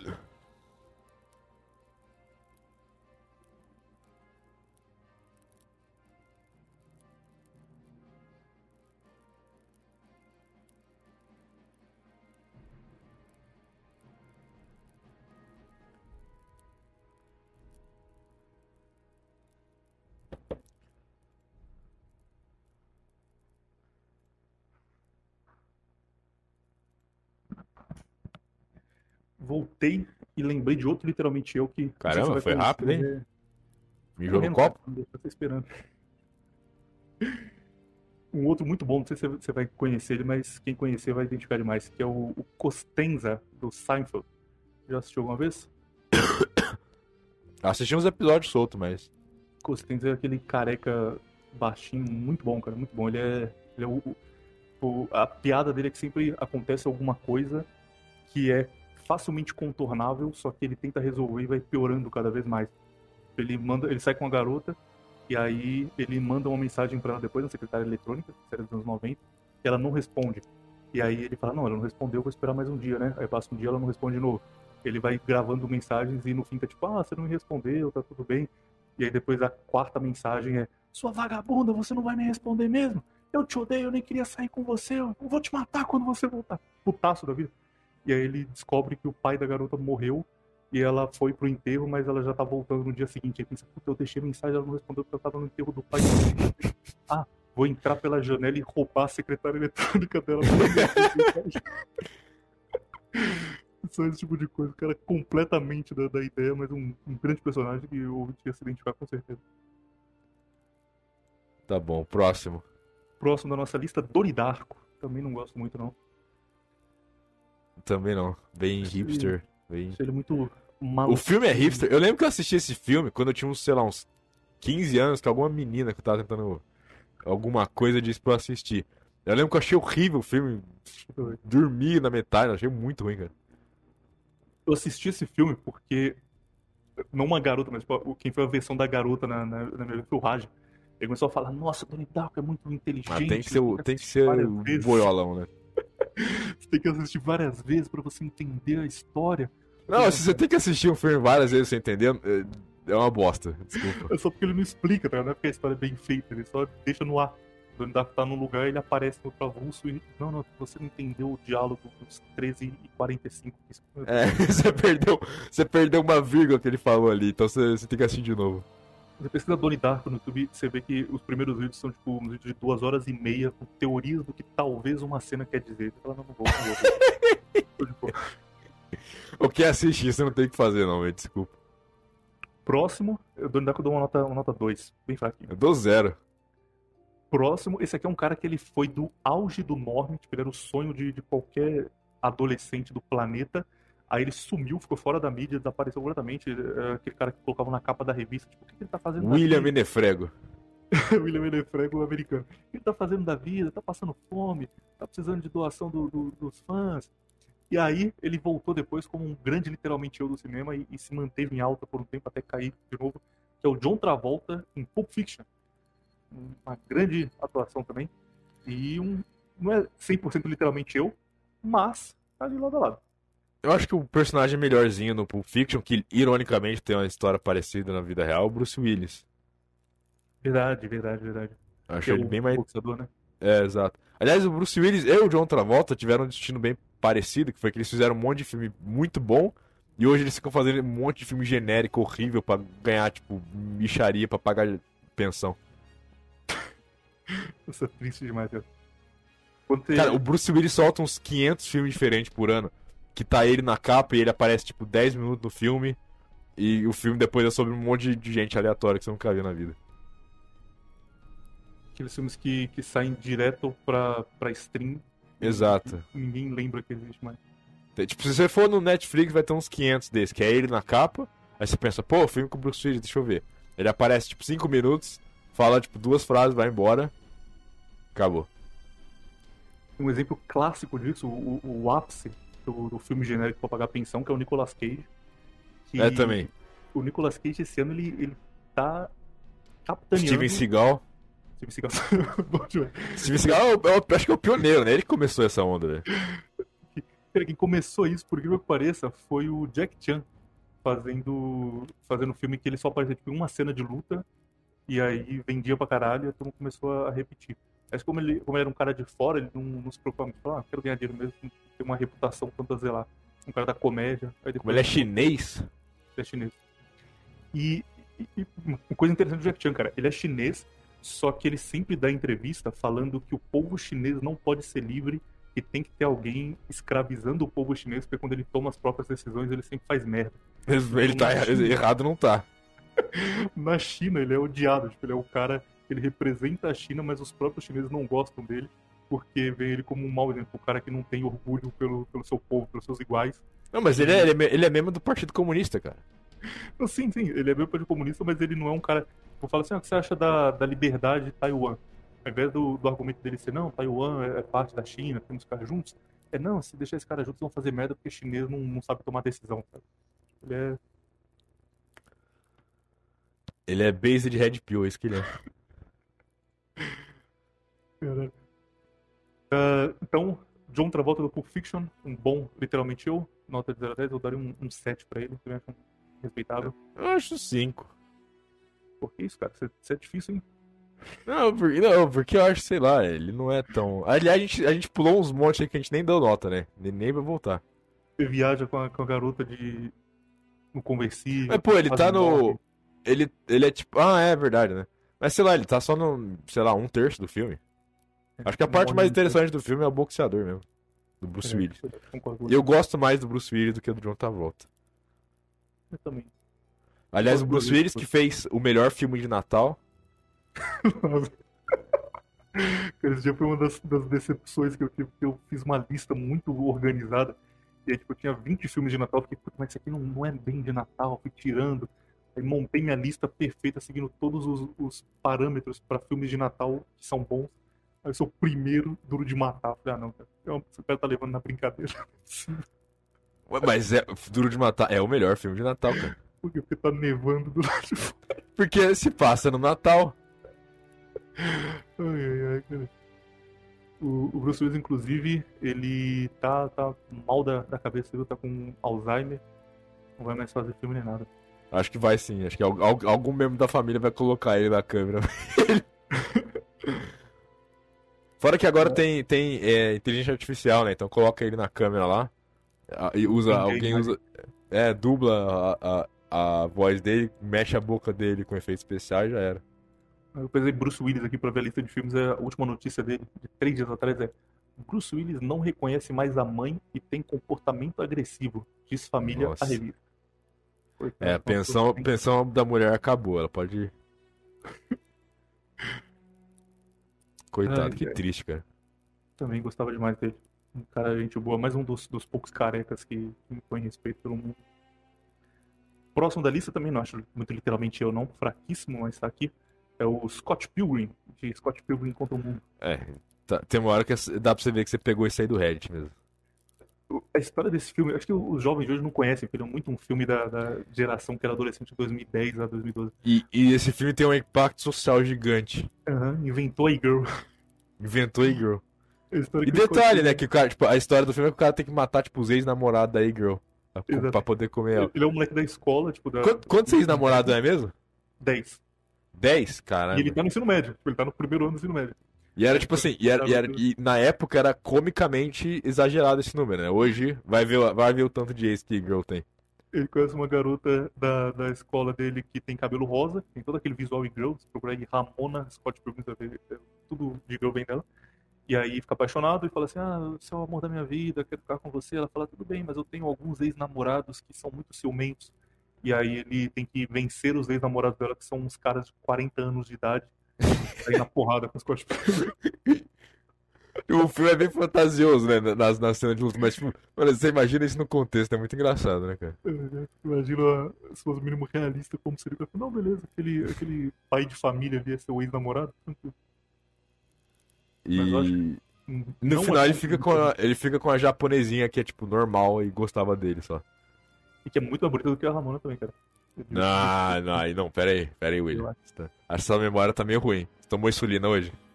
eu, tô, eu tô vendo a foto dela aqui agora no site do Google. Ramona tem cara de garota que, que tomou um banho a cada Ah, três não, mas dias. essa, essa atriz que faz a Ramona é bonita, cara. Não- Mais bonita que a outra japonesa estranha lá, não sei não. Não. Ou eu tô ficando maluco também, não sei. Cara, Scott pegou uma puta franquia. Eu tô, tô vendo que tem, tem o quadrinho, né? Que é originalmente baseado, mas tem filme, tem animação, jogo. Tem Sim. coisa infinita de Scott. Aposto que a fanbase deve ter absolutamente um monte de pessoas normais e saudáveis na cabeça. Garotas que colocam ela como a personagem que mais se inspirou. Uma coisa que a gente pode fazer aqui, cara, uma tangente, mas é importante, que é existem literalmente eu, mulheres para garotas se inspirar ou não? Claro. Claro que existe. Eu não lembro de nenhuma. Vários. Só a Hit Girl. Quem? Hit Girl, a, a Chloe Grace Moritz. No Kick-Ass. Nossa, eu nem pensei nisso, cara. Que isso mesmo? Tem aquele filme que eu acho que é o literalmente eu pra mulher, que é aquele Gone Girl, sabe? Não, mas aí, pô, aí tem que ser maluca, né? Pensando numa garota É, normal da cabeça. É, é, A gente tá falando de mulher, né? O cara não esconde as raízes dele com, com Red Pill Cast. Podcast que é de Esse tudo no Brasil. Mas esse filme é literalmente eu pra mulher, mano. Eu acho, eu acho que é. Provavelmente também. Tem de cara que vem e fala, nu, escapei dessa aí por pouco. Ah, não sei. Pô, não conheço nenhum, cara. Do que? De. Tem aquele cisne negro. Verdade. Tem. Porque geralmente o o homem ele se identifica com um personagem que é um cara por baixo, que, que sofre, que tenta alguma salvação ali. E a mulher não, tipo, os filmes que ela fala, ah, literalmente eu. É o filme da, da garota que conhece um astro do cinema e ele se apaixona por ele. aliás, aquele, aquele que você falou no começo, que é literalmente o American Beauty, o Beleza. Americana, é muito mais pra mulher do que pra homem. Por que isso, cara? Os filmes favoritos de todos os tempos. Então, pá, é você, William, eu sei que você. O que mais? Ah, Ah, é, tem Crepúsculo, literalmente eu pra mulher. Tem o. Diabo Veste Prada, literalmente eu pra mulher também. Ah, ah, é, um que a gente já falou também, que o Bill. Verdade, né, cara? Caralho, acho, acho que esse aí é o, é o definitivo. Nenhum vai superar, não. Então. Que o Bill é o, o top 1, literalmente eu pra, pra mulher. Ah, continuando nossa lista aqui, temos o Michael Scott de The Office. Nunca assistiu The Office, né? Coitado. cara. Já, já assisti The Office. Já assistiu? Sim. Já? Muito bom. Eu assisti The Office por causa do Hernani, porque tem aquele episódio clássico dele que ele vai visitar a garota em outra cidade, passa numa, lan- não, não, numa locadora e aluga cinco temporadas de The Office em Nossa. VHS. VHS, tá de sacanagem. Não, em DVD, DVD. Tipo, ele, ele É, pra óbvio. na casa da garota um final de semana, aí ele mostra a sacola assim, passei na locadora, eu tô pra nós ver. Aí põe em cima da mesa, são as primeiras cinco temporadas de The Office. pra ver um final de semana. Caralho, A garota querendo bom. dar pro seu Hernani, o seu Hernani, não, pera aí, ó, ó. Ó o que vai falar, ó, ó, ó. Esse Dwight aí. Ô, ô, Vivinho fala do Dwight. Ó, o Ah. olhou pra câmera. Hernani perdendo tudo lá, a mulher de perna aberta esperando ele. Comecei a assistir por isso, cara, e achei muito, muito, muito, muito bom mesmo.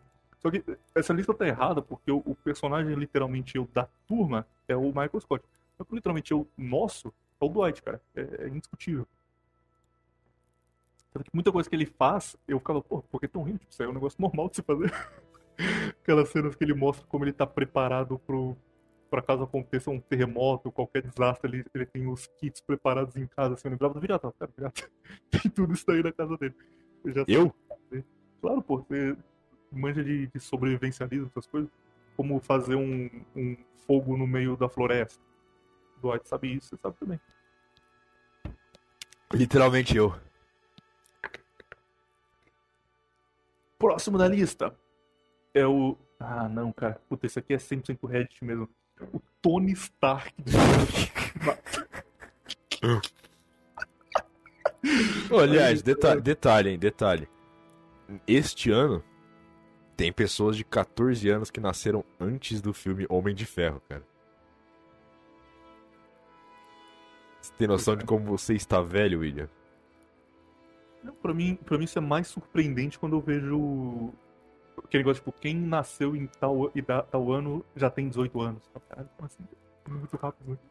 Mas, mas, mano, tem, tem pessoas de 14 anos que cresceram, tipo, nasceu depois do universo Marvel. E, e, tipo, e cresceu da infância zero até hoje vendo essas, esses filmes. A referência de cinema da pessoa é, é isso. 14 anos de filme Marvel, cara. Próximo da lista. A gente, a gente Pior que revolucionou. Não, não, vamos falar, vamos falar da Marvel agora, vamos falar de Não, Marvel. é porque ele combina. O próximo a gente pode dar nota zero pros dois depois falar é o Star-Lord de Guardiões da Galáxia. Outro, literalmente eu do. Eu acho que o melhor. Eu acho que, tipo. É, eu acho que todos eles podem ser literalmente eu pra um cara burro o suficiente. Tipo Capitão América. É porque é o personagem heróico que, tem que fazer o bem. Mas, ó, ó, eu, eu falo pra você. esse- esses filmes mais antigos na Marvel, tipo. Os primeiros, eu achava até ok, cara. Eu acho ok. Tipo, os filmes do Capitão América são bons. Eu felizmente não vi nenhum deles porque eu, eu, eu ficava na época pensando. Eu assisti, eu assisti alguns, sim. Na época que saiu, começou a sair, eu era adolescente, eu era aquele adolescente que gosta de filme cult. Aí eu ficava vendo filme francês em casa, vendo meu Godard, e ficava, ah, não vou assistir isso. Isso é cara." chato pra caralho. Aí quando eu ficava Sofrer bullying. postado, Aí quando a turma começou a assistir e falar que tava bom, tipo, na época do, do Endgame, o Ultimato, eu falei, nossa, filme é bom, vale a pena. Ah, não, essa época já tava ruim já. Isso aí, balela, isso aí. Já tinham saído uns 30 antes. Aí eu falei, não, deixa pra lá. O mais incrível é que eu nunca vi nada da Marvel, tipo, nenhum filme. E o único que eu escolhi pra assistir foi She-Hulk. É. Eu vou um Mostra, mostra o, o seu moral. Mas ó, vamos lá, quinta essencial, filmes da Marvel que são bons. Capitão América 1 e 2. Eu não consigo pensar mais em outro, pra falar a verdade. Homem de Ferro 1, primeiro Homem de Ferro é bom. Acabou. Acho que nenhum outro eu gostei, cara. O filme do Pantera Negra, cara, você sabe que vai ser ruim, não a ver, tá? Você vê o, o marketing todo pra Eu, eu, eu, eu, eu tô tentando pensar, tipo, qual foi o ponto que o negócio descarrilhou, entendeu? Que ficou tipo assim, a gente vai soltar, tipo, dois filmes por ano e, e vai só repetir a mesma coisa sempre e fazer dinheiro pra cacete. Dois por ano, cara, você tá brincando? É um filme por mês, praticamente. É tipo filme de streaming de cinema, mas é toda hora sendo coisa nova. Ah, não, quando eles começaram a fazer série, aí. Ah, é verdade, pode ser aí quando descarrilhou. Quando, ele- quando saiu o Demolidor, que o Demolidor também foi bom. Você assistiu o Demolidor? Tipo, primeira temporada foi muito não, boa. Cara, não vi realmente nada, só She-Hulk, três episódios e desisti. E aí. Nossa, só Shio, então. Você, você começou no- já, já no, Você chegou no defunto já, né? O bagulho tá morto, já, já chegou. Eu gosto da She-Hulk nos quadrinhos, achei que ia ser bom igual. Você gosta da She-Hulk nos quadrinhos. Nossa, velho. da fase do Burn desenhando a She-Hulk, década de 80. Clássica demais. Mas isso de, de ligar o universo, acho que deve ser uma bagunça, cara. Tipo, pra alguém que realmente quer assistir, sabe? Porque ou você vira aqueles, aqueles gordola que fica na semana falando, ó, hoje eu tenho que ver episódio de Miss Marvel, depois tenho que ver episódio de tal série, depois outro, e aí quando sair o filme eu tenho que tal. Vai fazer uma planilha do Excel. Não, é, é a religião deles, cara. Esses são os deuses deles. É literalmente paganismo dos caras. Ou você faz isso, ou você não consegue entender. Você vai ver o filme e fala, quem é esse personagem, cara? Quem é esse cara? Fica perdido. Mano, tipo, eu, ta- eu, eu, eu teve uma época que eu, eu tinha um colega de trabalho que o cara tinha um ritual pra assistir filme da Marvel, cara. Não, não tô brincando, ele comprava, tipo, o ingresso. Ele, eles ficavam, tipo, esperando abrir pré-venda do ingresso pra, pra, pra pré-estreia do negócio. Pegava sempre a mesma cadeira, tipo, ia sempre com a mesma, com a mesma roupa, ele tinha um ritual. É, literalmente uma religião, cara. Um Nossos, pais fazem com futebol, com o jogo do Palmeiras. É, ele fazia pro, tipo, pra Thor é, Ragnarok, tá ligado? Uma coisa que me deixa feliz é que eu, eu gosto muito de, de quadrinho, cara. Tipo, mais cringe isso possa parecer pra vocês, mas eu gosto bastante. Mas eu não vejo filme da- de herói. Então eu acompanho os canais que falam sobre quadrinho, falam sobre lançamento de quadrinho, e aí eles fazem é, comentário dos filmes, e pelas thumb a turma tá ficando tiltada, sabe? Você vê, tipo, Homem-Formiga é uma decepção. Mas se quando eu vi o filme não tem sentido, mas você vê que a turma já não tá gostando mais, provavelmente vai, vai parar de ver. É por- Sabe o que aconteceu? O que aconteceu? Que você vê, como eu falei, tipo, a, a decadência dos filmes. Os filmes eram muito bem feitos no começo e eles foram. Provavelmente porque eles estão fazendo tipo 50 por ano, o filme vai ficando pior, tá ligado? Eles vão ter- terceirizando efeito especial pra China. E aí sai aqueles efeitos especial tudo cagado e bizarro e feio. E fazendo um monte tem um problema, porque como é interligado, tipo, pra sair o filme de novembro, o de setembro tem que ter saído. Aí se o de setembro atrasa, você tem que lançar de qualquer jeito, porque senão de novembro não faz sentido e atrasa junto também. É. Entra numa, numa linha de produção, não tem mais, mais saída. Uma coisa muito não, não respeitada como deveria ser são os filmes de herói antes da Marvel estourar, Sim. especialmente a trilogia do Homem-Aranha, que é maravilhosa, cara. É, menos. X-Men. Nossa, bom demais, cara. Tá louco, aquele X-Men que todo mundo tem a roupa preta. Exato. velho. Todo mundo parece uma gangue de motoqueiro. primeiro Wolverine, aquele Hulk que ele vem pro Brasil, sabe? Filmes bons demais que não, não são respeitados como deveriam. E que não vai ter mais, porque, tipo assim, é, não, não dá pra fazer mais esses filmes. O Homem-Aranha 2 é realmente um filme nota 10, cara. Tipo, não tem um ponto. Um é, é meio, meio bobo, é um filme de herói, mas o Homem-Aranha 2, que é o contra o Octopus, maravilha demais aquilo. Sim. Tem uma. Quando eu era criança, eu fiz. Meu aniversário de 6 ou 7 anos. O Homem-Aranha 2 tinha acabado de ser lançado e eu tinha um VHS aí, realmente era um VHS do Homem-Aranha 1. E eu ficava assistindo todo dia, cara. Eu era, nossa, adoro esse filme e tal, vai sair o 2. Aí passava na TV a propaganda, eu queria muito ver o 2. Aí foi meu aniversário e minha mãe falou pra mim que a gente ia ver o 2 porque ele fazer uma festa surpresa.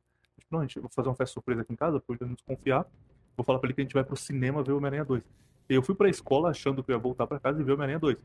E ela contou pra todo mundo, vem aqui, vai ter uma festa, fez um bolo tal, deixou tudo pronto.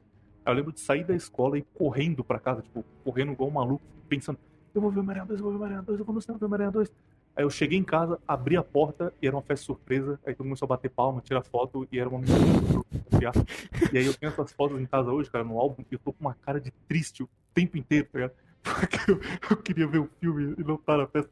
Minha avó me abraçando assim, eu olhando pra baixo com cara de. Tem um sorriso a festa inteira, cara. Só uma cara de, putz, queria estar no cinema, não, aqui com essa tudo. Sabe uma coisa que morreu também, que, que, que esses filmes todos tinham? Joguinho. Todo filme que lançava desse saía um jogo junto. Tipo, o, jo o jogo do Homem-Aranha no Play 2, cara, era muito bom. O X-Men Origins Wolverine também, maravilhoso. Eles não tem mais. Se eles fossem soltar um jogo de, da Marvel pra cada filme, ia sair 50 jogos por ano.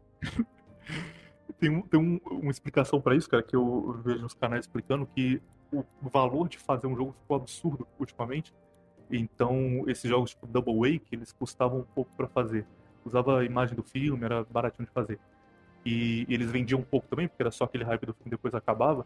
Hoje em dia não dá mais, hoje em dia é muito, muito caro fazer. Então, qualquer jogo que você faça numa empresa grande tem que vender milhões de cópias.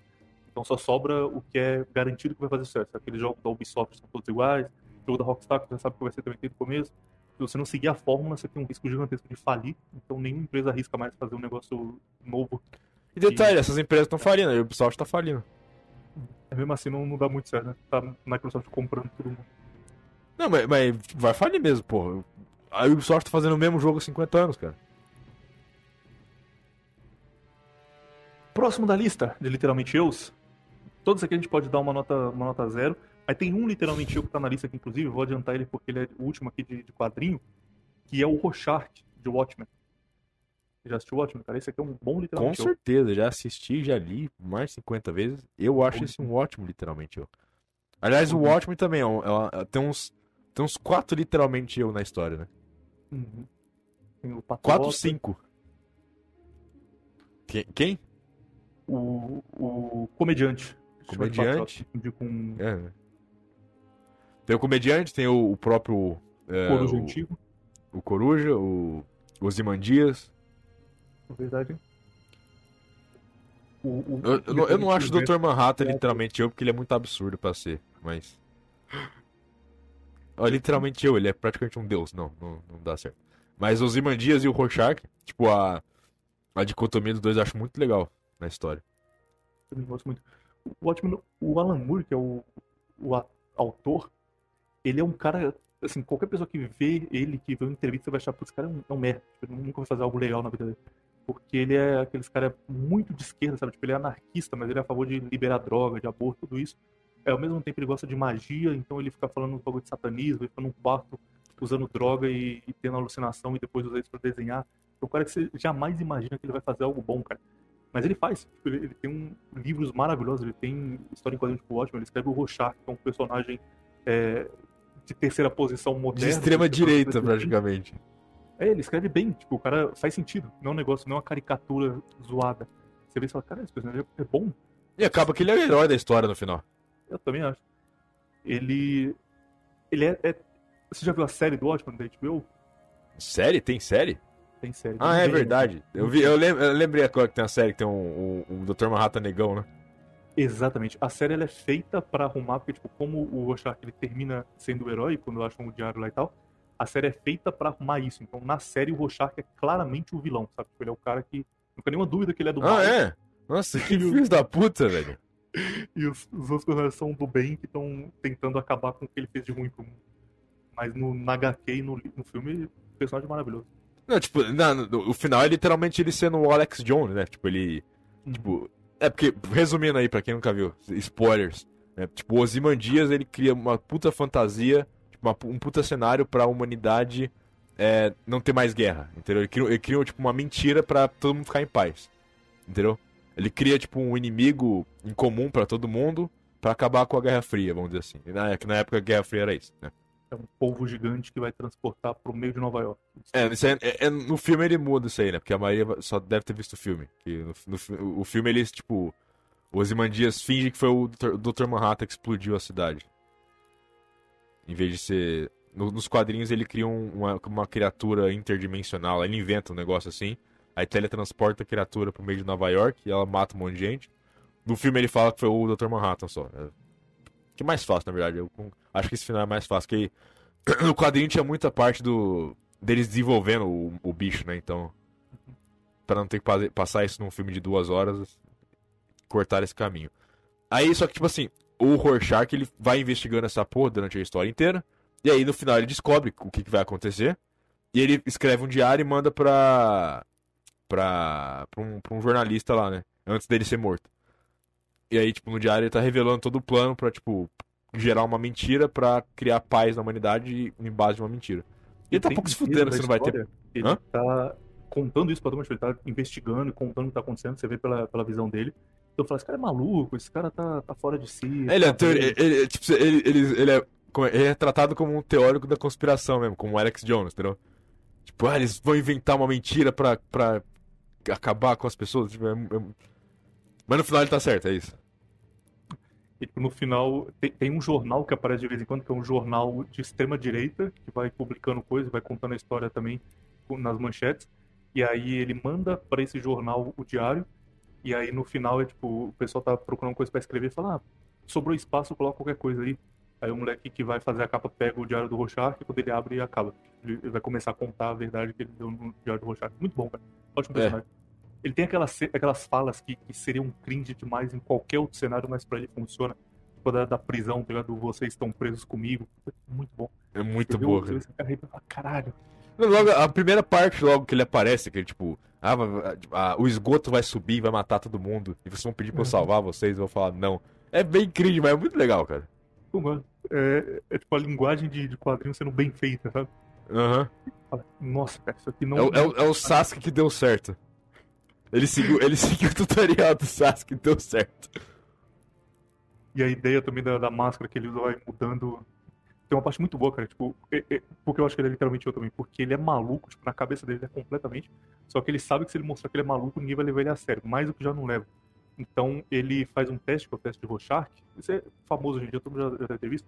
Mas é uma placa que tem várias manchas. E aí um cara te mostra, um psicólogo te mostra. E você fala, ah, eu vejo uma flor e sangue derramado. E aí ele anota aquilo. E aí o que você vê tem a ver com a sua cabeça. Ele inventa metade das coisas e fala, ah, ele viu uma flor, então quer dizer isso aqui, ele viu sangue, quer dizer isso aqui. É tipo, o começo de todo o capítulo ele tá sendo interrogado, aí o cara mostra pra ele um, um quadro, aí ele olha e vê tipo um cachorro com a cabeça esmagada porque o padrasto dele matou o cachorro quando ele era criança. Aí ele olha assim, lembra a cena, aí o cara fala, ei, o que você vê? Ele responde, uma linda borboleta. é muito bom, né? Tenho vontade de ler o Watchmen de novo, de tão maravilhoso que é. Eu já li algumas vezes já, mas eu... Eu também já li algumas vezes. É, Rorschach nota 10, cara. Acho que ele vai ser literalmente A- eu. aliás, aliás, é, outra tangente, né? O filme é do. Puta, eu ia falar o nome. Eu, eu tava com o nome do cara na minha cabeça agora, esqueci o nome do cara, velho. Puta que pariu. Mas o mesmo cara da, da câmera lenta. Que fez 300, exato. E aí entra outro, outro literalmente eu, o Leônidas do O Zack 300. Snyder. Zack Snyder, exato. Que fez o, o Homem de Ferro. O Homem de Ferro não, o Homem de Aço. outro outro super-herói também. Que é. Mano, o Zack Snyder ele faz uns filmes muito maluco. E eu lembro que na época um monte de gente criticou esse, o filme do Watchmen. Eu, depois que eu li os quadrinhos, eu não achei ruim, cara. Eu acho o filme bom ainda. O que, que você acha? Eu também, eu, eu li o quadrinho antes de ver o filme eu gostei muito. Eu lembro que na época, tipo, eu não tinha lido nenhum dos dois, não tinha visto nada. Eu turma criticava, falava que não tinha nada a ver, que ele não entendeu o ótimo, sabe? Não, ele Mas entendeu ele- muito bem até. Exatamente. Tipo, ele, ele tem as cenas de porrada, de ação, mas tem a, a parte filosófica, tem o Dr. Manhattan e o Osmandias discutindo. Tipo, o, o, o Rorschach ficou muito bem no filme, ficou muito bom no filme. Concordo. Acho que a turma queria um negócio, tipo, crítica social foda que não existe. É, no quadrinho. exato, exato. e eles queriam que tivesse no filme. Em compensação, a série que é horrível, que é, que é isso daí o tempo inteiro, todo mundo elogia. Fala que é muito bom, que passa uma mensagem que o filme não passa. Isso é muito criticado no Zack Snyder, cara, que ele, que ele não tem mensagem nos filmes. Que ele fez, tipo, 300 é uns caras dando porrada. Só que tem mensagem em 300. Exato. Tem uma mensagem boa pra caralho, só como não é uma mensagem social é, de esquerda, não, não tem mensagem, não tem oprimido esperando a. a Tem aquele, tem aquele filme que ele fez também, que é. Que é com a menina que tá no, no, no, num asilo ou no puteiro, não lembro se é asilo ou é puteiro. No manicômio no puteiro. não lembro. É Sucker Punch o nome. Eu, eu não lembro o que, que era o filme. Eu lembro que era tipo assim. Sucker Punch, Sucker Punch. Ela. É, e ela, tipo, elas. Tipo. Eu lembro que tinha um negócio assim, que ela. Eu acho que era um. um mani... ah, não lembro o filme, cara. Mas eu lembro que. Eu, eu lembro das cenas de ação do filme, é só isso que eu lembro. Que eram uns bagulho muito nada a ver, muito Matrix, muito. Mas era Ela legal tá de ver. num- Ela tá num hospício que o, Isso. o padrasto coloca ela que ela tá ficando maluca e aí tudo acontece Só que no cabeça. hospício eles prostituíam as mulheres, não era isso? Aham, exatamente. Ah, exato, então é isso aí. Então, então eu não tô tão errado. Ou era um hospício ou era um puteiro, então eu acertei, eram os dois. Muito bom, cara. O Zack Snyder, A única coisa que eu não gosto dele é, é o tanto de, de câmera lenta que ele coloca, às vezes enche o saco. No, no Liga da Justiça, a versão dele tem uma cena que é um cara bebendo café em câmera lenta. Aí o Flash Nossa. passa, bate. Muito, o- muito bom, muito. Ah, não, eu acho muito, muito legal. Acho que. Me lembra quando eu brincava de super-herói quando era criança, tá ligado? É, tem cenas que ele faz que são muito boas, tipo, no, esse Liga da Justiça dele de 6 horas, você assistiu? Não. Ah, não, não, assisti é- sim, assisti, assisti. Ele quer mostrar como o Superman é, é forte pra caralho, que no, no filme original não tem, o Superman só apanha de todo mundo. E aí, tipo, o poder do Flash é que ele corre muito e toda vez que ele tá correndo, ele bate. É, e o Superman olha pra ele, né? É, tipo, ele tá correndo assim, não, vou judiar ele. Aí o Superman só vira a cabeça assim, você fala, "Nu, agora, agora acabou. Foi muito bom, perfeito demais. Zack Snyder é um Eu- cara que eu seria amigo com toda certeza. Aliás, um negócio que pra mim era literalmente eu também, Power Rangers, que tinha muita câmera lenta. Tudo era câmera lenta, aliás. O Power Rangers eu, eu assistia quando eu era criança, mas eu não lembro absolutamente nada, cara, Eu igual, lembro cara. de tudo, cara. Eu assisti Power Rangers minha infância inteira. Todos que. Aliás, tipo, sei lá, Eu também. mano, eu também. Eu, tipo, eu lembro que tinha um que era dinossauro, outro que era bicho, mas tipo, eu não Dino Force. Cada um. Esse, o do dinossauro é é depois. Esse aí que você tá falando é o Wild Force. Power Rangers, que o cara usava uma bandana igual do Rambo, né? Aliás, aliás esse cara aí que usava uma Esse é o que bandana tem igual o filme, do. né? Hã? Esse é o que tem o filme, né? Que eles viram um dinossauro. Viram um dinossauro?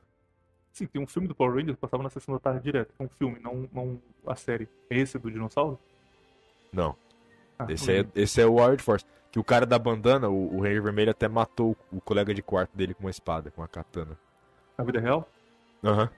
Caralho, tem, tem um negócio muito bom de sempre que aparecer no YouTube aí você clica, que sempre vale a pena. É, tipo, Onde estão eles agora? Exatamente, cara. Não tem um que tá normal. Não tem um- Mano, o cara que fez o Ranger Verde lá se matou, velho. Virou lutador de MMA, né? Tipo, ele tem uma vida top. se matou do nada, cara. É muito. Tem, alguma macumba nos Power Rangers aí, não é possível. Todo mundo ou morreu ou tá fugindo da polícia. Um virou gay tô- e foi preso. Meu Deus, velho. Ah, enfim, Rorschach, nota 10, um um grande personagem. Próximo, esse aqui é um pouco controverso, porque ele é literalmente eu, uma boa parte do filme, mas no final ele tem aquela mudança pra, pra passar a mensagem, primeiro que estraga tudo, que é o American History X. Já assistiu esse? Qual, qual é o nome dele em português, cara? Hum, história americana X. A outra história americana. O personagem do Edward Norton, que é o, o nazista que tá ensinando o o irmão mais novo dele a ser nazista também, igual ele. E, e aí no fim coisas acontecem e ele volta atrás. Edward Norton que fez Clube da Luta, fez esse filme aqui também. O que você acha dele? Eu acho muito bom o filme, mas, mas o final meio que eles jogam tudo fora O final, pra não, o final não faz sentido. O final não faz sentido pra É. mim, cara. O cara abandona a vida Ali- Aliás, não, não, tipo assim, não é, não é que não faz sentido. Não faz sentido como eles passaram a mensagem. que, Tipo assim, ah, beleza, agora ele não é mais é, extremista, racista. Aí vai lá um neguinho e mata o irmão dele. Então, tipo assim, no final ficam, pera aí, será que. Será que é isso? É isso mesmo no final? Hã? Será que ele tava certo em ser um extremista? É, exato. Talvez, acho que. Será, será que eles estão passando a mensagem certa com esse final? Eu vi isso hoje, cara. Eu tava vendo um, um canal chamado Planeta Novo, que é um canal de, de rap, o qual tipo, conta histórias do rap. Fala, ah, qual a história de tal banda, a história de tal festival. E ele tava vendo, contando a história de Compton, o bairro que é famoso do, do Easy. E aí, basicamente, ele começa a contar a história que a turma chegou lá, que era um, um lugar só para brancos de classe alta. O fundador era um cara chamado Compton famoso. E aí ficava na parte baixa de Los Angeles, mas era um bairro de elite. E aí o Congresso começa a passar leis que não podem mais segregar por, por cor ou por raça dentro do território americano.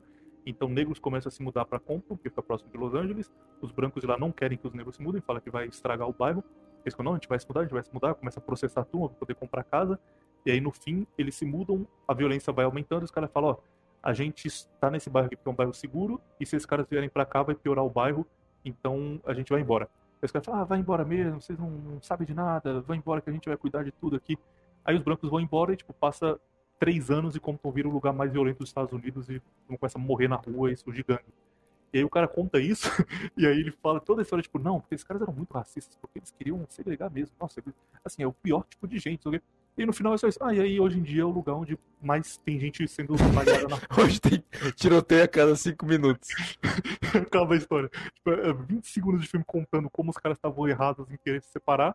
E os últimos três minutos, aí de lá vieram as três gangues que mais matam nas cadeias americanas. E é o lugar que mais tem gente baleada. E acaba o filme. Aliás, os Estados Unidos tá numa, tipo, tá à beira de uma guerra racial bem forte, cara. O negócio tá ficando muito preto. Cara, você entra. Tá ficando preto. A coisa tá ficando preta. Se você entra no Twitter hoje, você, tipo assim, você dá cinco minutos. Você... O, o, algoritmo, cara, não tô brincando. Você pode tipo, entrar sem conta. O algoritmo tá recomendando aqueles vídeos, tipo, do, do, do neguinho entrando numa loja, dando 50 tiros e depois jogando fogo em cima do, do caixa, tá ligado? Então os negócios bizarros. cara que tá lá, que é um, um original pardo brasileiro. Começou uma guerra racial, ele tá de que lado, cara? O cara tá ferrado. Ah, ele tá do lado dele, né? Aliás, aliás, diga-se de passagem, se você quer escutar mais sobre assuntos polêmicos que não dá para conversar no YouTube, sobre coisas é, que podem gerar problemas, sobre coisas que não podem ser ouvidas no YouTube, estamos com um projeto. Estamos eu, no caso, né? O William não tá fazendo parte. Que, que é o retorno do Zeitgeist. É isso. Então, a gente vai. Cara, basicamente, o negócio. A gente tinha feito o Zeitgeist lá e o negócio acabou porque deu problema. Aliás, isso é o anúncio que eu ia falar, que ia dar na metade, então vou dar agora. Que. Tipo assim, deu um problema muito bizarro. Que o YouTube, quando você posta coisas, tem dois problemas nele. Problema número um: ele não vai gostar de coisa que você fala e vai tirar suas coisas, certo? Beleza. Problema número dois: alguém que você conhece pode encontrar o que você falou, entendeu? E falando por cima aqui, né, para não, não expor nem nada, mas um dos caras que, tá, que tava lá com a gente, é uma pessoa conhecida dele, né, um, um indivíduo conhecido dele, o YouTube simplesmente recomendou um podcast que ele tava e o cara escutou, entendeu? Caralho, não sabia disso não. E. Não, Era tipo assim. A... Tipo, família ou alguém do trabalho? Como eu disse, tô falando por cima. então, depois você me cobra, eu falo pra você no privado. Aí, tipo assim, não, a pessoa não, não achou ruim o que ele tava falando nem nada. Mas só falou, tipo, ó, você tá se expondo e tal. Tipo, eu, se eu achei, outras pessoas vão achar, entendeu? E. E aí os caras começaram a. Aí dois pediram pra, tipo, tirar o, os negócios que ele tava participando. Esse cara. E o Gibson, que o Gibson fez isso só porque ele é, é com, com azedo mesmo e vive paranoico com coisa. Tipo, com medo de dos malucos indie descobrir as coisas que ele faz. Enfim, a gente voltou com o Zeitgeist, só que os caras não queriam colocar no, no YouTube o, o conteúdo. Então, os caras, a gente resolveu fazer um Gumroad do Zeitgeist. E aí a gente vai fazer um Gumroad do Zeitgeist. Aliás, tá feito já. Já tá. Vai... Gumroad, cara, ninguém sabe isso. Tá Gumroad é um site que você posta coisa e. que nem o YouTube, só que você tem que pagar pra ver. é. Eu... Tipo OnlyFans? Tipo OnlyFans, exato. Então a gente tem um OnlyFans nosso agora, com o podcast nosso. Vai ter coisa, tipo o, o Bases.net que a gente gravava, vai estar tá lá de volta também, vamos gravar coisa nova. Então tem o Bases.web aqui, que eu gravo pro Sr. Hernani, que é um grande amigo meu, e eu quero continuar gravando, vou continuar fazendo aqui normal. O Bases.web vai ser um negócio mais. Vai ser um negócio pro YouTube, entendeu? Pra ser monetizado, pra gerar eh, view e pra poder ser postado sem derrubar o canal. Entendeu? Lá, o base.net vai falar o que a gente quiser. E já era, entendeu? Que é o Gun Road, Gun Road não tem nada contra isso, você pode falar qualquer bosta e foda-se. E. ah, a gente vai ter o base.net, vai ter mais programa de outros caras, outros amigos nossos lá. Vai ter o Discofrenia do Gibson, que um monte de gente fica me perguntando onde é que tá, vai estar tudo lá. E vai ter mais coisa, ele vai voltar a fazer lá. Porque ele não queria fazer pro YouTube, mas lá ele aceitou fazer. Então, beleza. E é isso. E eu vou deixar o link aí pro Zeitgeist Gun Road ou no comentário fixado ou na descrição, não sei, um dos dois. E é isso aí. Esse é o recado que eu tinha pra dar. Mais conteúdo. termo, comercialmente, pelo menos, você devia usar o termo OnlyFans do Viriato. Esquece OnlyFans do Viriato, cara. Assine o OnlyFans do Viriato. Assine o OnlyFans do Viriato, cara. Nossa, velho. Amanhã, amanhã estou milionário. Então assine o OnlyFans do Viriato que vai estar no, no comentário fixado. Enfim, vai ter conteúdo pra cacete lá. Ah, é verdade, esse detalhe. Eu vou, eu vou gravar dois programas pra lá. Eu acho que vai ser tipo assim: ah, um vai ser quinzenal e outro vai ser semanal. E vai ter. Um vai ser o base.net, que vai ser eu, o Gibson e o Futuro Absoluto conversando sobre um monte de besteira e maluquice e coisas da internet, sem filtro nenhum, porque lá a gente pode falar o que a gente quiser. Então já era. E eu vou gravar um programa sobre linguagem, ok? Você que está interessado em um programa sobre idiomas, onde eu também vou te ensinar inglês da maneira mais idiota possível, mas eu vou te ensinar inglês. Você vai lá no OnlyFans do Viriato. E é isso aí. Você que tá pagando um curso aí, perdendo tempo, você pode assinar, aprender coisas novas e, e ainda ter conhecimento que você não vai ter em outro lugar. Esqueceu uma coisa, cara, que é importantíssima. Quanto vai custar? Vocês já definiram ou ainda, ainda não? Ah, vai ser 20 pila. Ah, ok, justo. Tava com medo de você falar 150 pra correr fora. Ah, é boa ideia. Vai ser 150 pila. Mas eu vou assinar só pra ficar, pra ficar pedindo coisa. Ficar... Faz um, um Discofrenia Divas Pop. Comenta aí, Ariana Grande. Pô, o negócio do Discofrenia eu achei absurdo, porque ficou muito popular, cara. O Gibson deu muito certo o negócio de Discofrenia. Só que ele ficou paranoico e, e desistiu. Só que aí agora ele aceitou fazer de novo, lá no Gun Road. E ele tinha um negócio difícil de ter nesse meio aqui, cara, que era um bagulho que não tinha briga, sabe? Que a turma só assistia e ficava de boa. Nos comentários não tinha ninguém refutando, não tinha turma. Era só uns caras assim, não, gostei, esse disco aí é bom, hein, tô ouvindo aqui, é legal mesmo. Eu tinha um público que amava ele completamente. Enfim, então, esse grupo que amava agora pode dar dinheiro pra ele lá, no Gun Road do Zeitgeist ou OnlyFans do Viriato. Tá falando de, de OnlyFans do Viriato, eu lembrei de um negócio aqui, cara, que é pra turma ter uma, uma noção de como é o Viriato na vida real.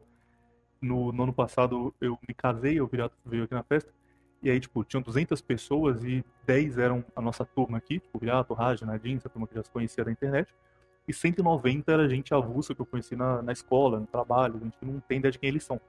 E duas pessoas diferentes da festa, cara, qual, qual a chance, Fela? Duas pessoas diferentes, de, de grupos diferentes, que não são os nossos, chegaram pra mim do nada, apontando pro Viriato e falaram: Ô, aquele cara ali parece um lutador da WWE. Os dois ligeiramente alcoolizados, é claro. E só mandaram essa. Eu falei, cara, o WWE é um nicho muito pequeno. e o cara olhou pro Viriato e a primeira coisa que veio na cabeça: é um lutador da WWE. A questão é. A WWE tem o Batista, que é o shape mais inexplicável do planeta, que é um cara, tipo, o trapézio dele tem outro trapézio dentro e outro trapézio em cima, o cara tem três níveis de trapézio diferentes, gigantesco. E tem o Maga, que é o, o gordão lanches original. Então, tá em algum nível ali entre o É Batista algum e dos Maga. dois. Mas. Ou simplesmente tava você- com uma máscara mexicana no seu casamento, né? Pode ser isso também. Alguém olhar pra você, qualquer que seja a pessoa, e falar: esse cara parece um lutador de wrestling profissional, é uma boa coisa pra parecer também, cara. Podia ser muito pior. Aliás, como é que tá a vida de casado? Pô, tá muito boa, cara. Honestamente, achava que seria ruim. Tipo, vi a turma falando, ah, é muito ruim, tem, tem muito, muita dificuldade. Mas tranquilo. É, é igual morar sozinho, mas, mas com a pessoa maneira, que, que não enche muito seu saco. Seus pais, você não tem isso. Pais geralmente É chato. Você, você chega da, da academia 11 horas da noite e começa, por que tá aí nesse horário? É perigoso. Mas, tranquilidade. Pode ser que você só arrumou uma mulher boa, né? Porque não, não escuto muito isso, não. Eu gosto muito Se, se- se você chegar. eu- aliás, tem muitos amigos que, que se chegar 11 horas da noite e falar que tá na academia, vai apanhar, velho. Hoje eu falei que ia gravar com você, uma sexta-feira à noite, né? Falei, ah, vou, vou gravar com um amigo viriato. Ela, ah, beleza. E aí, tipo, deu 5 horas da tarde, começou a me lembrar, ô, oh, não esquece de gravar com ele, hein? Não vai deixar Ah. esperando, não. Eu, não, deixar. Ah, mas ela me conhece, então. Você sabe que eu não tô fazendo nada errado. É. Aliás, o William, William foi o primeiro a tomar Norme Pill, só virou o Norme. Ele tá muito mais feliz. Olha só que interessante. Talvez- Talvez os malucos. É, talvez os malucos que fiquem ouvindo todo. William começou a assistir She-Hulk, casou, comprou uma casa, Três episódios de Calma aí, né, cara? Começou a assistir. é- é, assistiu She-Hulk, que mais? Assi... Lê quadrinho, olha só. William virou uma pessoa normal, trabalha no escritório. trabalha com marketing. Eu, eu conheci um cara que. Tipo, eu conheci ele em 2018, a gente falou muito pouco na época. E aí ele começou a ouvir o Menefrego pelo Telegram. E ele reconheceu que era eu pela voz e pelas coisas lá, pelos assuntos. E aí veio puxar assunto comigo de novo e a gente voltou a se falar. Só que, tipo, esse cara, ele, ele ouviu os Menefrego, o, o stream do Telegram, e não ouviu nada que eu fiz em contraversão, que eu fiz com rádio, o cara não conhecia nada. E aí ele foi falar com a gente agora, eu mandava, tipo, ah, tô aqui na academia, tá tocando um Dua Lipa muito bom. E o cara, que que é isso, William? Como assim? Isso música de pederasta. Música de pederasta, irmão. O cara, o cara que ouvia Menefrego inicialmente e cai agora tem uma reação completamente maluca na cabeça dele. Você vê como você converteu os ouvintes, né, cara? Eu fui de Codrano pra, pra top 5 músicas da Dua Lipa. Pra ouvir no supino. Tá bom, continuando a lista. Próximo. Agora um clássico absoluto. Tyler Durden, do Clube da Luta. Ele não existe, né? Então. Você lembra a sua primeira reação quando você viu o Clube da Luta? Você, você teve a reação que eu falei? De vou viver a minha vida baseada na personalidade desse cara? Você só falou, tipo, ah, é um filme legal. Não, eu falei, eu achei o filme muito legal. Aliás, eu, quando eu vi Clube da Luta, eu queria entrar no Clube da Luta, pra falar a verdade. Eu também. Meu sonho ter um Eu só queria. Essa foi a parte que eu achei legal. Eu achei muito loucura no final, que ah, os caras são a mesma pessoa, pô. Então não tem como eu ser literalmente eu. Eu só poderia ser literalmente o outro cara alucinando que eu sou o outro cara. literalmente esquizofrênico. Aliás, aliás, olha só que interessante. Esse eu acho que é o maior símbolo do fenômeno do literalmente eu. Que é, literal- que é um cara que é só um, um, um fudido na vida. Ele cria uma outra personalidade pra direcionar ele pro caminho que ele quer ir de verdade. E aí no final ele descobre que ele é literalmente o cara. E e ele é realista porque, tipo, os caras que realmente são esquizofrênicos, na cabeça deles eles são muito foda, tá? Tipo, A gente olha de fora e fala, ah, esse maluco aí. Na cabeça o cara é. Tô, tô revelando verdades pro mundo, tô mudando vidas. Tipo, ele, ele consegue fazer isso, tá? sendo maluco. Acho que ele é o que mais se aproxima de, de, de algo que pode acontecer no nosso mundo. Ah, não. Acho que o, o- o Travis Bickle é mais, mais realista. Eu, quando eu assisti, cara, eu lembro que eu tava naquela fase, início de adolescência, que você assiste Desce a Letra com Cauê Moura. Meu Deus. Ô, qual- qual quando, é, tá aí um uma das primeiras Black Pills da minha, da minha infância, cara. Quando o Cauê Moura arregou pro latino. pra mim também, cara. Aquele boa tarde, senhor, doeu no meu pequeno Eu, coração. nunca, eu, eu nunca mais assisti ele depois disso, cara. Eu fiquei tristíssimo. Que eu lembro que realmente ele era um exemplo pra mim, tá ligado? Nossa, cara é muito foda lá. Tipo, Não, eu achava legal os vídeos dele e tal. Tipo, aí beleza, aí teve a briga com o latino, aí ele arregou feio pro cara. Falei, não, acabou. Não, não Ele- tem como eu ver esse cara mais. ele, o latino processou ele. Explica só pra, pra quem é jovem e não manja disso. É verdade, né? Não, não, pera aí, tem tem que, ter- tem que explicar a lore, tem que explicar a lore. Na Então, época, o- todo mundo na internet começou a odiar o latino do nada, porque ele Não, fazia não foi- de música gringa. Não, mas foi quando. Foi tipo, teve uma música. Foi Gangnam Style, Gangnam Style, quando Alguma coisa. saiu Gangnam Style, que deve ter ouvinte, cara, que nem era nascido. Não, mentira, espero que não, mano. Mas enfim, quando saiu Gangnam Style, o latino, como sempre, quando bombava uma música, ele soltou a versão cover dele fudida lá, inventando tudo. puxar, beijar, alguma coisa assim. Ah, não lembro. Mas enfim, aí o Cauê Moura fez uma versão zoando o latino.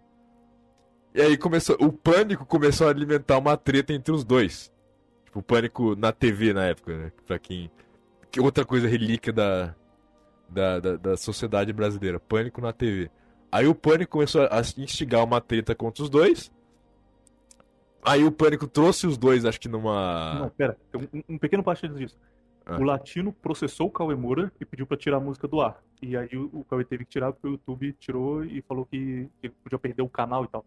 Aí o Cauê fez um vídeo muito puto falando que isso era censura e tal. E que na época isso não existia, tipo, era o começo da internet no Brasil. E aí no vídeo ele ficava, não, se, se você é homem de verdade, vem aqui na minha cara falar o que você falou de mim, eu vou te quebrar. Começou a me.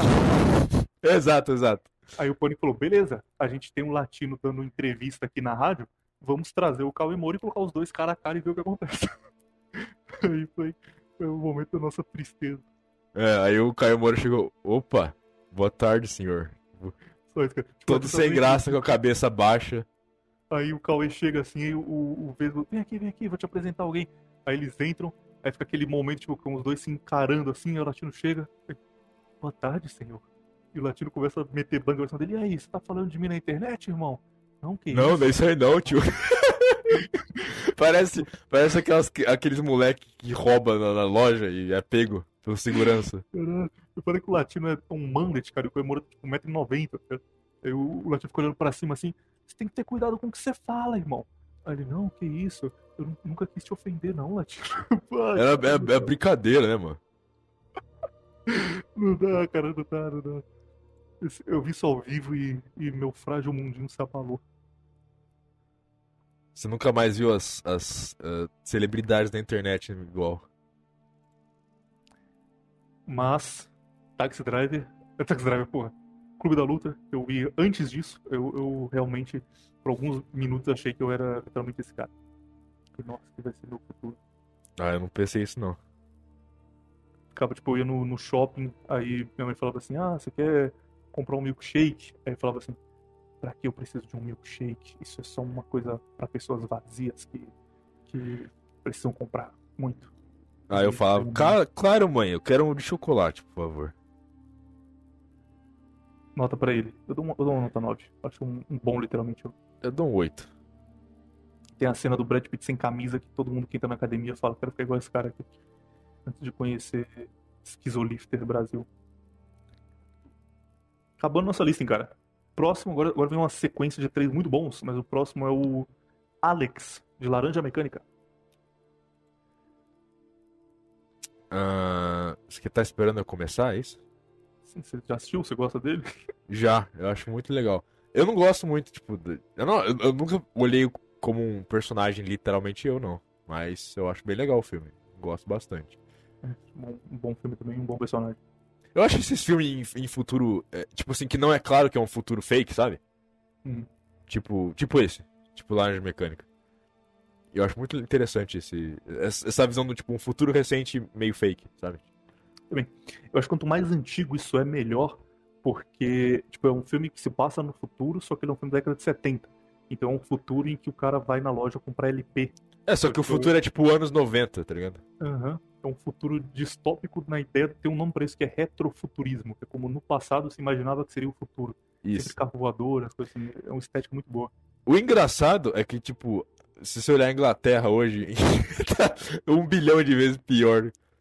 Que eles imaginavam que ia ser. Exato. Tem uma coisa que, que incomoda nesse filme, cara, quando você vê, especialmente se, se você assiste sem legenda, que ele, o autor inventava palavras, porque tipo, a ideia é que ele se passa num futuro. É, então injetava as gangues gíria. de rua- As gangues de rua têm gírias. E aí o cara fala, tipo, ah, você pegou aquele Krog, é, eu peguei Plumft ele, sabe? Eu eu tô inventando aqui meio ridículo, mas a, a ideia é essa. Então tem um monte de palavras que eles são inventadas, e aí se você tá vendo sem legenda, você tá vendo só em inglês, você fala, cara, eu, sou muito burro, não tô entendendo nada que eles estão falando. Mas aí quando você vê com legenda, você fala, ah, beleza, tipo, é uma palavra que não existe, que foi feita pra soar estranha pra um falante da língua inglesa mesmo. Aí você aproveita mais. Mas fora isso, um grande filme e muito bem contada a história dele, de como ele vai de um maluco que espanca a gente na rua, porque sim, pra alguém que é avesso à violência e começa a sofrer por causa disso. Muito, muito bom. É, mas aí tá, em nenhuma hora ele, tipo, eu acho que ele é um literalmente eu. Ele é um. E- e, aliás, ele é tipo assim, ele é um norme no mundo dele, certo? Tipo, no, no contexto que ele vive, ele é só um cara normal. Sim. Tipo, vamos lá. É, como disse o Hernani, um, um boy do mundo dele. Acho que nem um boy, cara. Ele é tipo, sei lá, um. O, o, o, o equivalente dele seria um, um funkeiro hoje. Faz parte da gangue da, da escola e vai no É, entendeu? Bate nos caras e sai com a, a Suelen. E aí um dia a PM pega ele com, com, com 38 enferrujado. Aí ele vai pra cadeia. Mesma história, cara. Aí, sei lá. Chega na cadeia, ele vê os, os bandidos de verdade judiando gente, cortando cabeça e sai e vira crente. Cara, literalmente, ó. Laranja mecânica, velho. Laranja mecânica brasileira é isso aí. Vai dar o testemunho dele pra turma de, de como ele mudou. Mas o negócio da, da parte de- do, no filme Laranja Mecânica dele ser forçado. Forçado não, né? Eles dão opinião, a opção dele ir pro experimento lá de forçar ele a sentir nojo de violência. E aí. Passa, ele passa pelo processo lá e aí tipo, ele passa a sentir nojo de violência mesmo. Isso. A mensagem do filme era meio que tipo, será que isso é bom? Será que ele realmente mudou? Ou Exato, tipo. condicionado a isso? Ou ele, só- ou ele só, tá, ele só, tipo, só não tá violento porque ele passa mal. Exato. É bom, muito bem, bem contado. Grande filme, grande personagem. Não é literalmente eu, não entra aqui na nossa lista, mas vale a pena ver. Agora temos um outro, que esse aqui é, o- é bom também. é- Eu acho um drive melhorado, que é O Abutre, com o Jake Gyllenhaal, outro cara que faz muito filme literalmente eu também. Ele é a cara do literalmente eu, ao lado do, do Ryan Gosling. Esse daqui é um. O cara ele é. Ele é um cineasta amador. Não cineasta. Tem uma profissão que não existe muito aqui no Brasil, porque esse estilo de, de reportagem não é tão famoso aqui. Mas nos Estados Unidos você tem os caras que ficam procurando coisas pra fazer a primeira imagem vender pra um site grande, vender pro Chelsea, alguma coisa assim grande da vida. Não, não existe aí, mais ah, porque hoje todo mundo tem celular. É, não... Mas tem muito tipo furo que, sei lá, descobriram que uma famosa estava grávida porque alguém filmou ela quando ela estava indo comprar café e a barriga estava grande. Então hoje, hoje, hoje vai sair no TikTok, no Instagram, é no rápido. World Star. Aliás, o que matou esse tipo de jornalista foi o, foi o World Star, tá ligado, né? Uhum. Agora uma faz de graça e fica lá com gritando tipo, World Star, World Star. Exato. Mas o, esse filme, o Abutre, é um cara que ele queria trabalhar com isso. E aí ele fica tentando pegar furos pela cidade, mas estão falando, ah, isso aí, fulano já mandou uma foto melhor qualidade. Ah, isso aí não é nada novo, isso aí já tá ultrapassado. É Aí- literalmente o Homem-Aranha. Ele é exatamente o arco do Homem-Aranha inicial. Ele se especialista em crimes violentos, em acidente de trânsito, coisa pesada assim que vai pra jornal de, de sensacionalismo. E aí ele começa a meio que se envolver no mundo do crime pra ser o primeiro a pegar os crimes quando isso acontece. Ele entra numa cena de sequestro esperando matarem a vítima pra ele ser o primeiro a filmar e, e vender isso. Por isso chamou o Abutre, inclusive. Mas é isso, é um cara tentando ganhar dinheiro é, e indo cada vez mais pro fundo do poço pra ter a para ter o furo pra lucrar mais com isso. Bom filme também, acho que ele é o, o personagem do Drive, só que tem pouca reação, você não, não se liga muito com ele, mas ele tem uma motivação que faz mais sentido ali dentro da história e combina melhor. É, Esse é zero, literalmente eu. Nem vejo. O filme é muito bom. O filme é 10. Procurar aqui pra ver se, se ele fez outros filmes, literalmente eu. Aí ele fez O Abutre, que é o, o primeiro dele aqui. Aí depois, ó a sequência aqui, hein? O Segredo de Brokeback Mountain, que é ele transando o Heath Ledger demais. Donnie Não, mas ô, pera aí, o, o, o Abutre é bem mais, mais novo. de 2014. Então, não, tipo, o Brokeback Mountain. Ah, Não, tá. não o primeiro que ele fez, é o primeiro tipo, na lista. Esse aí, Ah, tá bom, filmes entendi. de o primeiro que apareceu é o Abutre. Depois, Segredo de Brokeback Mountain, ele transando o Coringa demais. Dois, literalmente, eu aqui. Ô, que isso, ouvinte? não, não, dois, literalmente, eu. Oh, meu Dois Deus. Não, futuros, não. literalmente, eu, que nesse momento não eram. Eu, hein? Sai fora. Aí depois ele fez Donnie Darko e Amor e Outras Drogas. Só filme cringe. Ah, mas ele Aquele, um mano, aquele filme dele que é muito bom é aquele do boxeador. Deixa eu ver se eu acho aqui na lista. É Ah, Southpaw o nome. É, Southpaw, não lembro. Knockout. Bom, é Southpaw mesmo. Mas é muito bom esse. Hope trilha seu caminho rumo ao título de campeão enquanto enfrenta tragédias pessoais. Além das batalhas no ringue, ele é forçado a lutar para conquistar o amor e o respeito de sua filha em uma busca por redenção. Maneiro mesmo, hein? Nunca viu esse filme? Nunca vi esse filme. Boa, muito bom, recomendo. Outro que é, outro que é parecido é aquele com o que é o literalmente eu tá faltando nessa lista aí, que é o Caralho, o cara que fez o Bane. Falou, falou um pouco do filme pra, pra ver se dá pra lembrar. ele fez o Bane, e aí ele tem um outro filme que ele faz um. São dois irmãos que lutam MMA. E aí eles têm um- uma luta. Tipo assim, são dois irmãos que eles são. Tipo, eles brigaram e tal, são separados, porque o pai ele favorece um e o outro que fi- ficou revoltado com os pais, que o pai favorece um. Daí o outro, tipo, meio que abandona a família, vai, foge de casa, abandona a família, e os dois viram lutador de MMA. E aí os dois têm uma luta final. E enquanto... de, luta de MMA, eu não gosto muito disso, cara. eu Não conheço nada. Cara, eu preciso lembrar o nome do cara. O cara que fez o Bane, velho, me Eu ajuda. achei aqui, é o Tom Durinho. Tom É, o Hardy, Tom Hardy, isso aí, isso. E ele tem outro filme que é muito, muito literalmente eu, Uma que é aquele. esse, né? Isso, isso, Warrior. Warrior. E aí ele tem um filme que é muito literalmente eu, que é o. Mad Max. Charles Bronson. Mad Max também, aí ó, porra. Esse cara é mais literalmente eu do que o Jake Caralho, sabe o que ele fez também, cara? Peak Blinders, que é o literalmente o da nova geração. É o, é o, o ultra literalmente eu. Mas Chamou o. Mais um ator, literalmente eu, né? É, ué, o Tom Hardy. E- e, mano, esse filme do Charles Bronson, já viu esse filme? Também não. Puta, esse filme você vai gostar, porque é bem meio cult. Mas ele é baseado em história real, daquele cara. Não sei se você conhece, já ouviu falar. Já Que é um maluco. Ator, né? Não, não, não, não, não. É outro cara. Tipo assim. Tem um, tinha um cara na Inglaterra que ele era obcecado em lutar, ele era obcecado em briga. Em sair na mão com os outros caras. Ele é um cara maluco, meio bipolar, esquizofrênico. E aí ele tinha. Ele era obcecado pelo Charles Bronson. Ele queria que as pessoas chamassem ele de Charles Bronson. E aí o filme conta a história desse cara. Salvei todos esses, todos esses que você falou, já deixei aqui no MDP, vou, vou lançar em breve. Eu achei que era a biografia do ator Charles Bronson. Não, não, é a biografia do cara que queria ser chamado de Charles Bronson. Porque esse cara, tipo, ele, ele virou, ele virou, tipo, um criminoso super famoso. Um criminoso não, um. Como é que fala? É, um prisioneiro super famoso, porque ele saía. e, Tipo, ele, ele, ele fazia um monte de briga dentro da prisão, tá ligado? Ele, ele era. Tipo, ele tinha tesão mesmo em brigar com os caras. Então ele arrumava briga com, com guarda, arrumava briga com prisioneiro.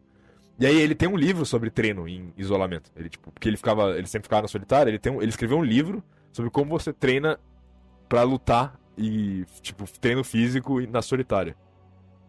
Tipo, deixa eu ver se eu acho o nome do livro aqui. É. E aí. E aí, ele ficou super famoso. É um careca com bigode, tu nunca viu? Tô vendo aqui as fotos comparando ele com o cara real e é muito igual mesmo. E aí. Acho, acho que o, o- ah, achei o nome do filme. É, é Prisoner Workout. Um negócio assim. Ou é, é Charles Bronson Ultimate Prison Bodyweight Workout. Um negócio assim. Enfim, é um cara. Solitary Fitness, esse é o nome do livro. Eu tinha ideia que isso existia, cara. Gostei muito mesmo. Eu vi esse final de semana. Tô vendo aqui no, as notas dele, estão só elogiando, porque é muito bom. Que. Que conta a história sem ficar endeusando ele. Tá maneiro. E aí ele. É, muito bom o filme, cara. Eu recomendo demais esse filme. Tem um do Jake Gyllenhaal. Alô? Alô? Peraí, peraí, peraí, peraí. Peraí.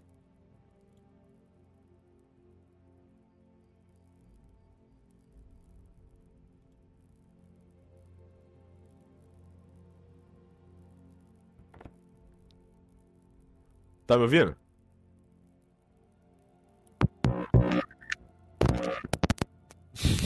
Alô? Seu. Alô? Seu fone virou Transformers por um segundo. Ih, pera aí que o. Que o meu Audacity pausou sem querer. Meu fone desconectou, fiquei falando sozinho, igual um maluco. É. Que, quant- quantos minutos tá na gravação aí?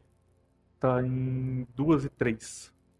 Ah tá, o meu Audacity parou por 3 minutos. Deixa eu salvar aqui rapidão. A gente pega esse do Concluir. Esse do StreamYard. Não, Então, eu só vou, só vou salvar aqui o arquivo e abrir outro. Pera aí, um segundo.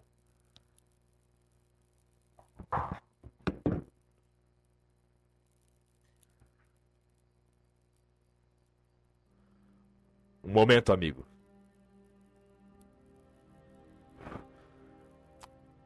Qual, qual que a gente tava falando mesmo?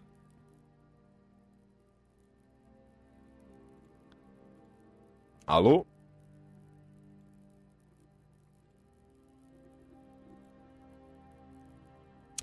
Ô caralho.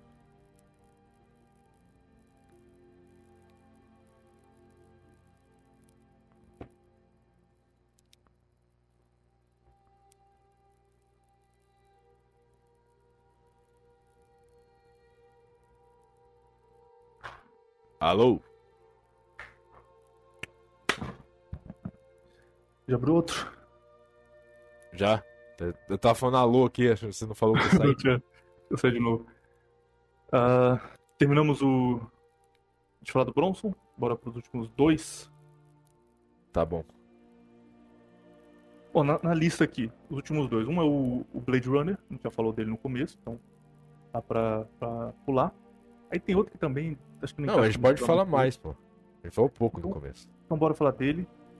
E o, o que a gente pula então, que acho que não combina muito, é o Homelander, Capitão Pátria do The Boys. Eu nem vi essa série, então não sei. Eu só Vamos vejo o meme dele também. Tem o Homelander e o Deadpool.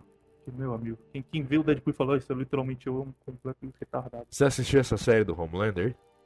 Assistir é bom, É mas boa? não é, não é literalmente eu não. Mas é boa? É boa, ele é, é- é, Tipo, a ideia é muito boa. É, é um quadrinho também do Garfênis que é um mundo em que os super-heróis existem de verdade. E aí, como os super-heróis existem há muito tempo, existe toda uma indústria em torno de super-heróis.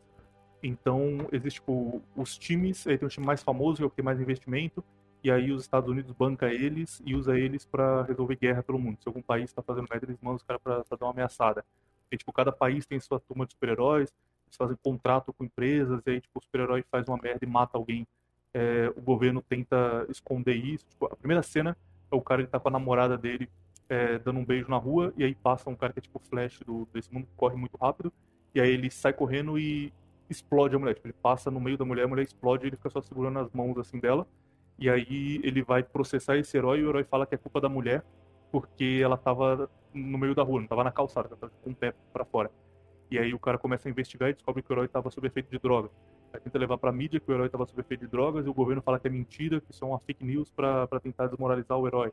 É, a ideia é muito boa, sabe?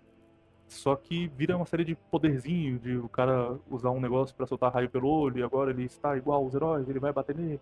Se perde na metade, sabe? Apesar da ideia inicial ser maneira. Ah, entendi. Tá bom. Talvez eu veja. Ah, mas aí nós temos os dois últimos, pra, pra gente encerrar aqui, que é Blade Runner. Aí tem, nesse caso específico, Blade Runner 2049, que é de novo o nosso, nosso amigo é, iDrive. E, Ryan Gosling. e por fim, a gente vai deixar pra encerrar, porque realmente esse cara é, é o ápice do literalmente eu, amo demais que é o Travis Bickle de Taxi Drive. Então, primeiro, Blade Runner. Eu, eu vou falar uma coisa polêmica aqui, hein, amigos. Eu acho o Blade Runner inicial do Harrison Ford mais bem feito e mais literalmente eu do que o do Ryan Gosling. cara. Acho ele mais crível, tá ligado? O negócio dele não saber quem ele é de verdade, aquilo lá te, te pega demais. É só Não, cara- só que no, no, no Blade Runner original eles deixam isso bem entre, entre linhas, não é óbvio. Entendeu? Aliás, não, tipo assim, é, eles só inverteram a dinâmica no contrário, no, no caso. No, no, no Blade Runner original, o cara fica questionando se ele não é um robô. Enquanto que no, no, no novo ele fica questionando se ele não é humano, né? No novo, ele é o mesmo personagem, né? Tipo o Mad Max. Eles trocam o ator e continuam a história. Como assim? O, o Mad Max tem o, o Mad Max do Mel Gibson. Aí saiu o Mad Max novo, o Fury Road. Pô, com- tu não assistiu o Runner novo, cara? Não assisti, mas eu não lembro isso, cara. No novo, tipo, é um novo personagem, só que é como se fosse Sim, o mesmo Mad tá- Max. Não, velho, no novo ele se passa anos depois. E, e, pô, não lembro. Ele é o mesmo personagem do primeiro? Claro que é não, um- velho. O personagem do primeiro tá no, no filme também. Ah, não lembrava dessa parte. Porra, o Harrison Ford tá lá fazendo o personagem antigo. Que no caso ele não, ele não era um, um. Como é que fala? Um. Um replicante, não. Ele era humano mesmo. E aí ele casou com a, com a mulher. Com a mulher que era uma replicante e eles tiveram um filho. E aí. O. O cara do o Ryan Gosling tá procurando o filho do. do, do, do filho do Harrison Ford com a replicante do primeiro filme lá. E aí ele tá nessa procura aí, ele vai descobrindo algumas outras coisas, tipo. E ele vai começando a achar que ele é o, o- a criança, entendeu?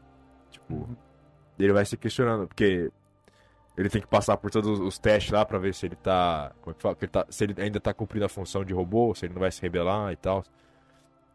E aí ele fica com isso na cabeça, se ele não é o. Se na verdade ele não é um robô, se ele é um humano de verdade, se ele não é o filho do Harrison Ford, né? Do personagem do Harrison Ford com a mulher. No final ele descobre que ele não é, não. E aí. E aí tem a cena final, que é ele deitando na escada lá e ne- nevando em cima dele. Eu vi isso de novo, cara. Não lembro nada assim. Eu lembro só de uma cena que tem uma mulher no, no outdoor. E acho que é isso. É, e tem isso também, tipo assim, que ele, ele compra lá a mulher virtual, ele vai se apaixonando pela, pela wife virtual dele lá. E aí ele chega lá no. no... Daí ele perde, né, ela, o bagulho, tipo, ela, usa um projetor, aí o negócio quebra. Ele perde ela e. E aí ele vê o comercial dela e o comercial dela é igualzinho a ela. E ele percebe que, tipo, é tudo mentira, é só uma invenção da cabeça dele, tá ligado? Aí, ele, aí tem essa cena clássica aí dele olhando triste pro negócio. Porque, é porque logo depois ele descobrir que na verdade ele não é humano bosta nenhuma, ele é robô mesmo e, e tem que obedecer os caras e já era. Eu acho muito bom esse cara. Vou, vou rever ele. Eu lembro pouquíssima coisa e convenceu que vale a pena dar outra chance. Tem uma notícia aqui em última mão, hein, de um minuto atrás, que é importante para um, pra um bases web. Base, Ponto net, web. net, né? Não, o bases.net tá no outro, tá no Gumroad. Bases web, então. Que é o Andrew Tate, que vocês comentaram algumas vezes aí, ele tá prestes a ir de base, pelo visto, hein? Internado em Dubai com câncer de garganta. Cara, eu, eu, eu vi que a última foto que, ele sol- que soltaram dele, ele tava muito bem até. Tava bem. Tava melhor do que ele já teve. Nunca vi ele tão bem.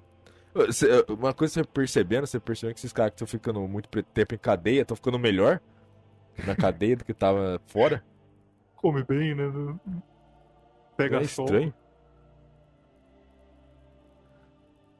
E, enfim, só eu vi vocês comentando dele e vendo isso aqui pra aproveitar. E por fim, o, o grande, literalmente, o de filme, o primeiro, inclusive, porque o filme é de 70, que é o Travis Bickle de, de Taxi Driver, cara. Eu amo tanto esse filme, tanto, tanto, tanto, tanto. E é o que mais, é o que mais faz sentido. E acho que é o único que faz sentido, na verdade. Como, Aham. tipo, Ele é a base fundadora de todos os outros. Eu acho que ele funciona muito na imaginação. tipo, ele funciona como um filme, porque ele, ele, quando o Travis ele tenta se tornar o herói para redimir a vida dele que não valeu muito a pena até aquele momento, ele vai pegando coisas de heróis que seriam heróis pro personagem no período em que ele vivia. Então, tipo, ele fica treinando sacar arma igual um cowboy, porque provavelmente ele cresceu vendo filme de cowboy. Ele começa a fazer umas lutas assim, estilo luta. É, o que o Bruce Lee faria, sabe? Uma luta marcial é, asiática. Ele vai juntando várias coisas da, da cultura que ele teria enquanto ele crescia. O militar, por ter seguido. ele faz o militar. moicano. É, faz o moicano, que é o, o índio americano. Tipo, ele junta tudo e ele cria uma personalidade nova. Tipo, ele pega todos os literalmente eu dele pra fazer o novo literalmente eu que vai inspirar a turma depois. E, e faz sentido, cara. Tipo, ele funciona como personagem. Tem uma cena pra mim que é a melhor cena do filme, que, que explica bem aquilo, porque ele não é normal da cabeça, que é quando ele chama a garota pra sair. E aí, tipo, ele voltou da guerra, ele nunca saiu com ninguém mais, e ele vai em cinema pornô à noite. E aí ele chama ela pra sair leva pro cinema pornô.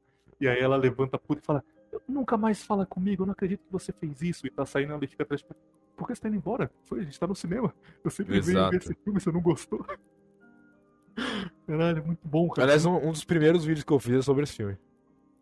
Vou ver então, agora eu não, não vi, mas eu. Você nunca. Ah, é, é o amigo da gente, hein? Isso, isso aqui é o amigo. Cara, o, o, o Zatara comentou que tinha gravado comigo. Você falou, você já gravou com ele? Como assim? Como É verdade. Eu nem imaginava que tinha gravado com ele. Perdeu. Verdade. Não, mas enfim, o que eu falo lá é que, tipo, o, o Travis ele é um símbolo que ele funciona até hoje, justamente porque o, o Travis ele, ele volta da guerra, ele não tem mais rumo, ele não sabe o que fazer, e ele fica tipo, procurando um destino na vida, um rumo na vida. E aí ele começa a trabalhar de taxista, e isso aí é um, é um, bom, é um, bom, é um bom exemplo de, de como a função atemporal se mantém. Do cara trabalhando, de, fazendo um emprego, uma função, tipo, entre aspas, vital, só que que engole o cara porque o cara tipo, começa a conviver com coisas que ele não, não- precisaria conviver e começa a observar coisas que, que ele detesta, entendeu? Tipo, Na cena da abertura do Um dia a chuva vai cair e limpar todo o lixo das ruas. exato. E aí ele, tipo, vai carregando prostituta, aí tem, tipo, várias. E.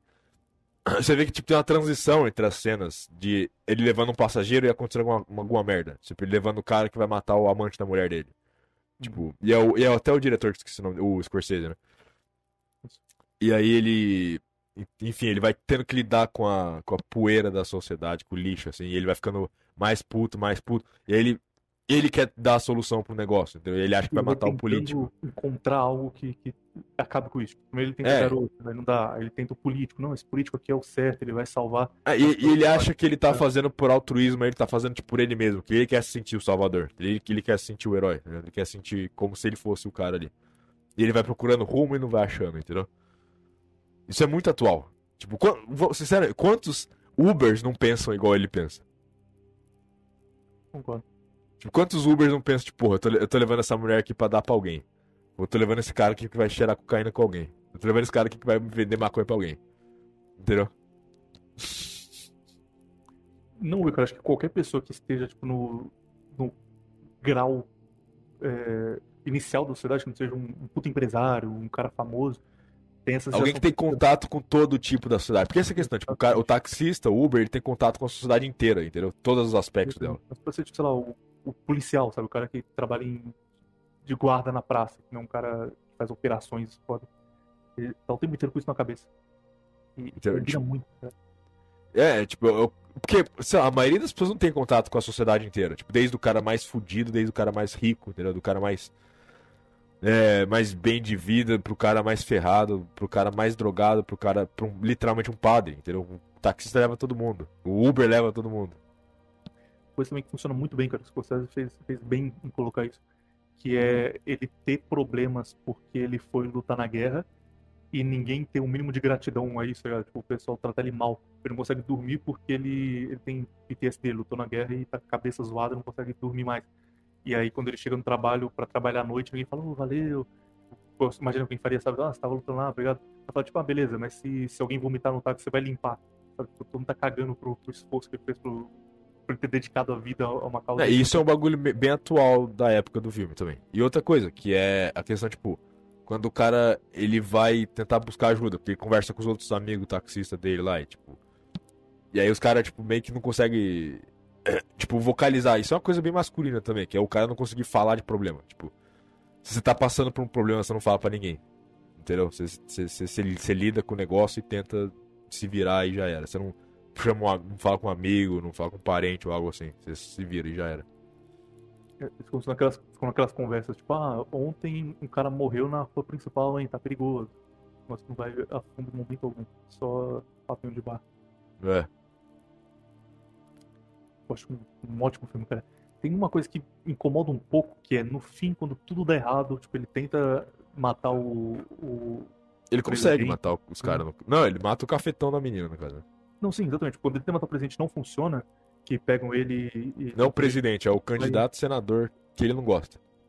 Verdade. Ele decide que ele vai fazer algo pelo mundo, encontra a menina que é, que é prostituta e, e vai salvar ela. E aí começa esse arco final, que é ele matando um cafetão para salvar a garota, porque ela merece uma vida diferente e tal. Isso é uma coisa que. A única coisa que me incomoda no filme é isso, cara. Eu acho que poderia ter um final um pouco maior, sabe? Mas também combina porque é meio que ele aceitando que ele não vai mudar o mundo, mas ele pode fazer alguma coisa pequena. Não, mas isso aí, tipo, o final, o final mesmo, é a, é a cena final, a cena final, final. Que tipo assim, ele vai, beleza, aí ele sobrevive com o tiroteio, volta a ser taxista, aí ele tá tipo. Aí também aquele negócio, tipo, ah, a, a, mulher volta a falar com ele e tal, aí tá todo mundo dando parabéns, ele tá dando risada. Aí ele entra no táxi, vai dirigir, aí ele olha no espelho com, tipo, uma puta cara de, de desespero, de paranoia, tá ligado? Tipo, o- a sensação não foi embora, tá ligado? Ele ainda tá buscando alguma coisa. Depois que ele conseguiu, né? Essa cena tem uma, uma teoria de que ele morre no tiroteio Ah, isso aí é coisa de vi- videozinho de YouTube, me desculpa. e que isso aí é, é tipo ele no último no último delírio sendo reconhecido pelo Ah, que ele mas- fez, mas na verdade não aconteceria.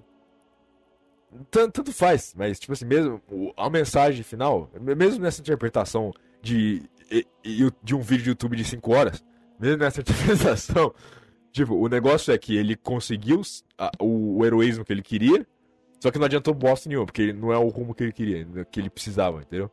Ele continua ali olhando no espelho, tipo, o que, que tá acontecendo?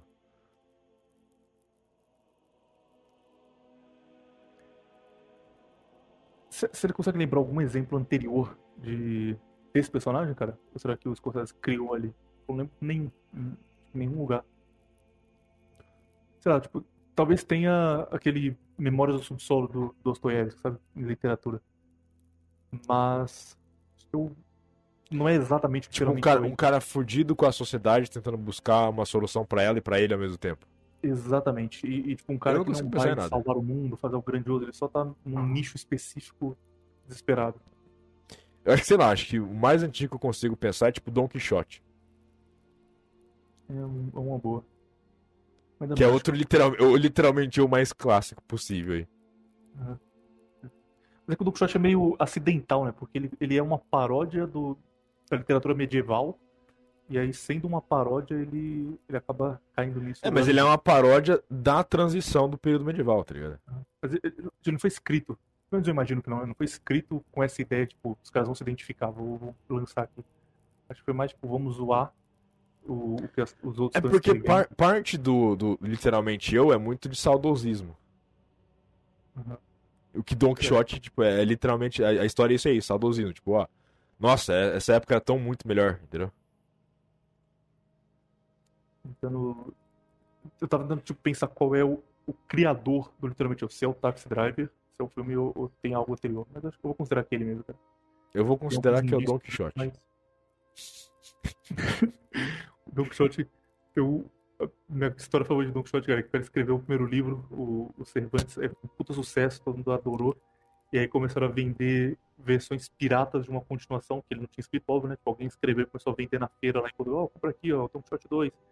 E aí ele ficou, "Puta, essa Pirataria, é uma como merda." sempre. Tipo, era, um- era uma continuação nada a ver, mal escrita, e o pessoal começou a acreditar que era continuação. Ele ficou tipo, sabe quando saiu Tropa de Elite? Começou a ser tipo Tropa de Elite 4 na banquinha, e era só umas, umas entrevistas com um bandido avulso que o cara pegava no YouTube. Ele falou, não, isso aí não é um Don Quixote 2 de verdade. Aí ele teve que escrever um Don Quixote 2, que é a segunda parte do livro, GTA Rio de Janeiro. GTA pra 4 não de Play acharem 2. que, que, o, que é a versão pirata era realmente escrita por ele, pra limpar a honra dele. Que bizarro. Encerramos aqui. Se tem alguma, algum literalmente de outros lugares, tem da música também, né? O Ian Curtin, literalmente o clássico. Ah, meu Deus, cara. li- Literalmente eu de música. Porra, tem muito, cara. Aí você, vai, você vai, vai falar com o Gibson lá pra fazer com ele, vai fazer comigo isso aí não. Literalmente um dos videogames. O Ghost, top 1. Max Payne é um bom literalmente. Solid Snake. Acho o Metal Gear meio chato. Ah, vai O se Max Payne é um fuder. bom. Max Payne é um bom literalmente eu, vocês têm razão. Todo, qualquer protagonista de Silent Hill, Verdade. Que é um ótimo pra isso. Acabou aí, todos, né? e- todos eles têm algum problema mental. Deixa eu ver se acabou aí. Ah, E outra mídia com literalmente eu famosos. Livro, né? Mas livro eu conheço pouca coisa. Tipo, o personagem mainstream livro eu não conheço quase nada. Nunca li um Sherlock Holmes pra saber como é. Ah, mas Sherlock Holmes não é literalmente eu, tá ligado? Não, tipo, eu nunca li coisas famosas do mainstream pra poder comparar. Deve ter um personagem do Harry Potter que é literalmente eu, mas eu não conheço. Acho que não. Harry Potter é literalmente os caras vivendo na sociedade perfeita embaixo de uma sociedade fodida. Eles nunca, tipo, nunca falam, tipo. Você vê que Harry Potter eles nunca falam de nenhum problema social, é, tipo, normal, sabe? É tipo, ah não, nós temos que nos esconder dos trouxas. E já era. Aliás, você jogou o joguinho do Harry Potter, que não pode jogar, porque senão você é, é, é, é traveco fóbico? Ainda não joguei porque eu tava esperando ele ser craqueado. Foi semana passada, mas não, não baixei. Ah, foi? Não, não Foi. vi não. Então já dá tava pra. todo na, na expectativa. Eu ficava meio mal, cara, porque tipo, eu queria que fosse craqueado, porque eu não quero pagar 300 reais em um jogo, né? Aí eu entrava tipo, em fórum de, de crack e o pessoal ficava comentando assim: ah, eu tô esperando ser craqueado porque eu não quero contribuir com uma transfóbica. O cara, tipo, turma tá, tá no mesmo trem que Você eu. vai jogar o jogo, você tá contribuindo. É, você tá dando dinheiro pra J.K. Rowling, então tipo, você... E aí tinha uma, uma campanha que a turma tava fazendo, obviamente no, no Reddit também, né? Que era pra você jogar o jogo pirata e aí você pegava o dinheiro que você pagaria pelo jogo original e doava pra uma instituição que ajuda na transição de sexo de pessoas que, que precisam. Ah, Você pega 70 dólares e doa pra uma instituição de traveco e joga o jogo pirata pra passar uma mensagem. é brincadeira, né? broxou um pouco, porque eu ficava, pô, só quero não gastar dinheiro com o joguinho, não, não faço parte dessa turma de jeito nenhum. Só quer ser brasileiro comum. Eu quero não gastar meio salário mínimo pra jogar um game. E, e, inclusive, quando o jogo foi craqueado, uma das coisas maravilhosas que, que o videogame moderno traz pra gente, eles colocaram um anti um anti-crack, é o, o Denuvo, que deixa a performance horrível. Tipo, você pode ter o melhor PC do mundo, você vai rodar 45 FPS, é muito, muito ruim mesmo, ele é muito pesado. Tipo, o tempo todo conectado na internet, fazendo verificação e tal. E aí, quando você joga o jogo pirata, que não tem mais Denuvo, Roda muito melhor. Exatamente, roda muito melhor. Tem umas comparações no YouTube do mesmo PC rodando a versão pirata original, parece outro jogo, parece um jogo de Play É, 2. Play Tô- 4. um, um monte de jogo assim, cara. né? Tipo, não faz zero, faz zero sentido eles usarem isso, cara. Especialmente quando, quando é quebrado, tipo, dava pra só tirar e falar, "Ah, cara, beleza, já, já. Tem que você manter e penalizar quem tá jogando o jogo pago. Não é? Continua jogando games ou você abandonou essa vida? Ah, faz tempo que eu não jogo nada. Eu vendi meu PC e não comprei outro. Eu não jogo mais nada. Tem jogo só coisa de esporte. Acho que, eu- acho, eu- acho que eu vou fazer uma vaquinha pra gravar podcast, sabe? Acho que eu vou. Usou o primeiro mês do, do OnlyFans do Viriato pra lançar um PC. Boa ideia. Verdade. Ei, tá vendo? Olha só, olha só como eu sou muito melhor que você, como eu sou muito superior a você. Eu tô, eu oferecendo um produto por dinheiro, não tô só pedindo dinheiro pro ouvinte pra pegar o PC e sumir. Tô dando um Eu também produto pra ele. oferecer um produto. É, e você não entregou, você só Claro que sumiu. entreguei, demorou dois anos, mas saiu lá o episódio do Hitler, o episódio da- do e-mail. Ah, é verdade. Ô meu, não é porque você não ouviu que não saiu não. Pior que eu ouvi, pior que eu ouvi. Só que eu ouvi faz tanto tempo que eu esqueci, né? Serei o. Sabe o que você devia fazer, cara? Você devia arrumar um jeito de, de quem entrar primeiro no OnlyFans do Viriato ter alguma coisa de reconhecimento. Porque isso é algo que, que falta na internet. Colocar um símbolo maneiro do lado do nome. Ou fazer um episódio que é tipo só pra quem assina agora, quem assinar no futuro não vai ter. Porque senão uma, o que normalmente acontece, que é o que eu faço, é se tem alguma coisa paga, o cara vai pensar, não, vou esperar seis meses que ele junta um monte de conteúdo. E, eu, e aí eu assino e eu estudo de uma vez. Ah, tudo bem, não tem problema. Vai ter mais coisa depois, o cara vai ter que assinar de novo. Então, Vou fazer live que é só lá. acho que não dá pra fazer live lá, infelizmente. Não. Mas enfim, vai ter conteúdo bastante lá, vai ter eu, vai ter o Gibson, vai ter outros amigos nossos fazendo conteúdos de montão pra você ir lá. E se você não quiser pagar, porque você é pobre, fudido, o Bases.web está aqui pra você. A versão trial do, do base.net. Tá É, ó, eu- A vai ficar metendo uns pi no meio do programa, igual o Hernani faz, sabe? Só pra pessoa ficar, nossa, cara, queria ouvir. Aí ele fala, ó, ouça o original em base.net. Pô, boa, boa ideia, hein? Boa ideia. Vou chamar seu, Não, não, não vou fazer isso não, vou fazer isso não. amigo quase irmão Junior Masters Red Pill Cast, podcast Red Pill do Brasil.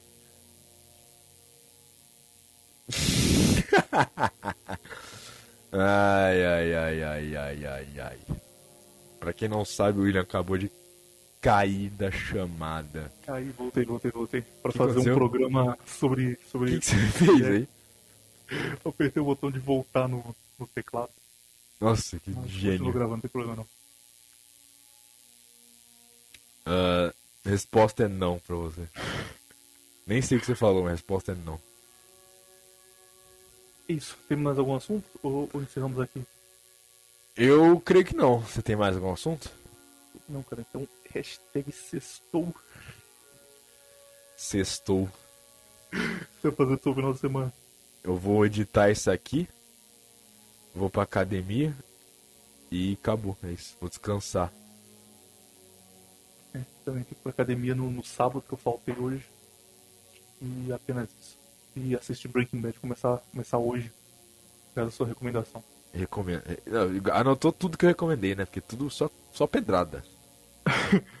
Bronson eu tô baixando aqui já. Eu, por exemplo, não anotei nada que você recomendou. Você me recomendou She-Hulk. Buffalo Sim. Você me recomendou um filme de futebol americano. Me recomendou um filme francês de 75. Buffalo 66 é bom, se você quiser assistir. Antes de assistir, dá uma pesquisada na história do Buffalo Bills e ver alguns documentários de futebol americano da década de 90 pra você entender o contexto. Vi alguns documentários, no plural. Você entendeu o contexto de um filme. É que tem muita piada de, do Buffalo Bills que você não vai entender. É tipo, ah, ele tá pior do que o Tracy McGrady. Só que o Tracy McGrady, se você assistiu o documentário do Buffalo Bills, você vai ligar. Cara, isso é tipo um filme, sei lá, sobre um zagueiro do Vasco, né? Exatamente. O Vasco perdeu o Campeonato Carioca 93 e aí você precisa ir atrás do Campeonato Carioca 93, tá? O seu, o seu, o seu corre, como diz a turma aqui em São Paulo, pra, pra entender. Mas vale a pena no final. Se você diz. Eu, eu não confio muito em você pra essas coisas, não, mas. O ouvinte meio maluco deve assistir. Você tem um encerramento aqui? Um tchau, tchau? Ou não, só acaba? Não, só corta no meio mesmo, tipo, ponto final. Beleza, então, adeus. Tipo, eu já, eu já teria cortado antes do adeus. seu. Vou concluir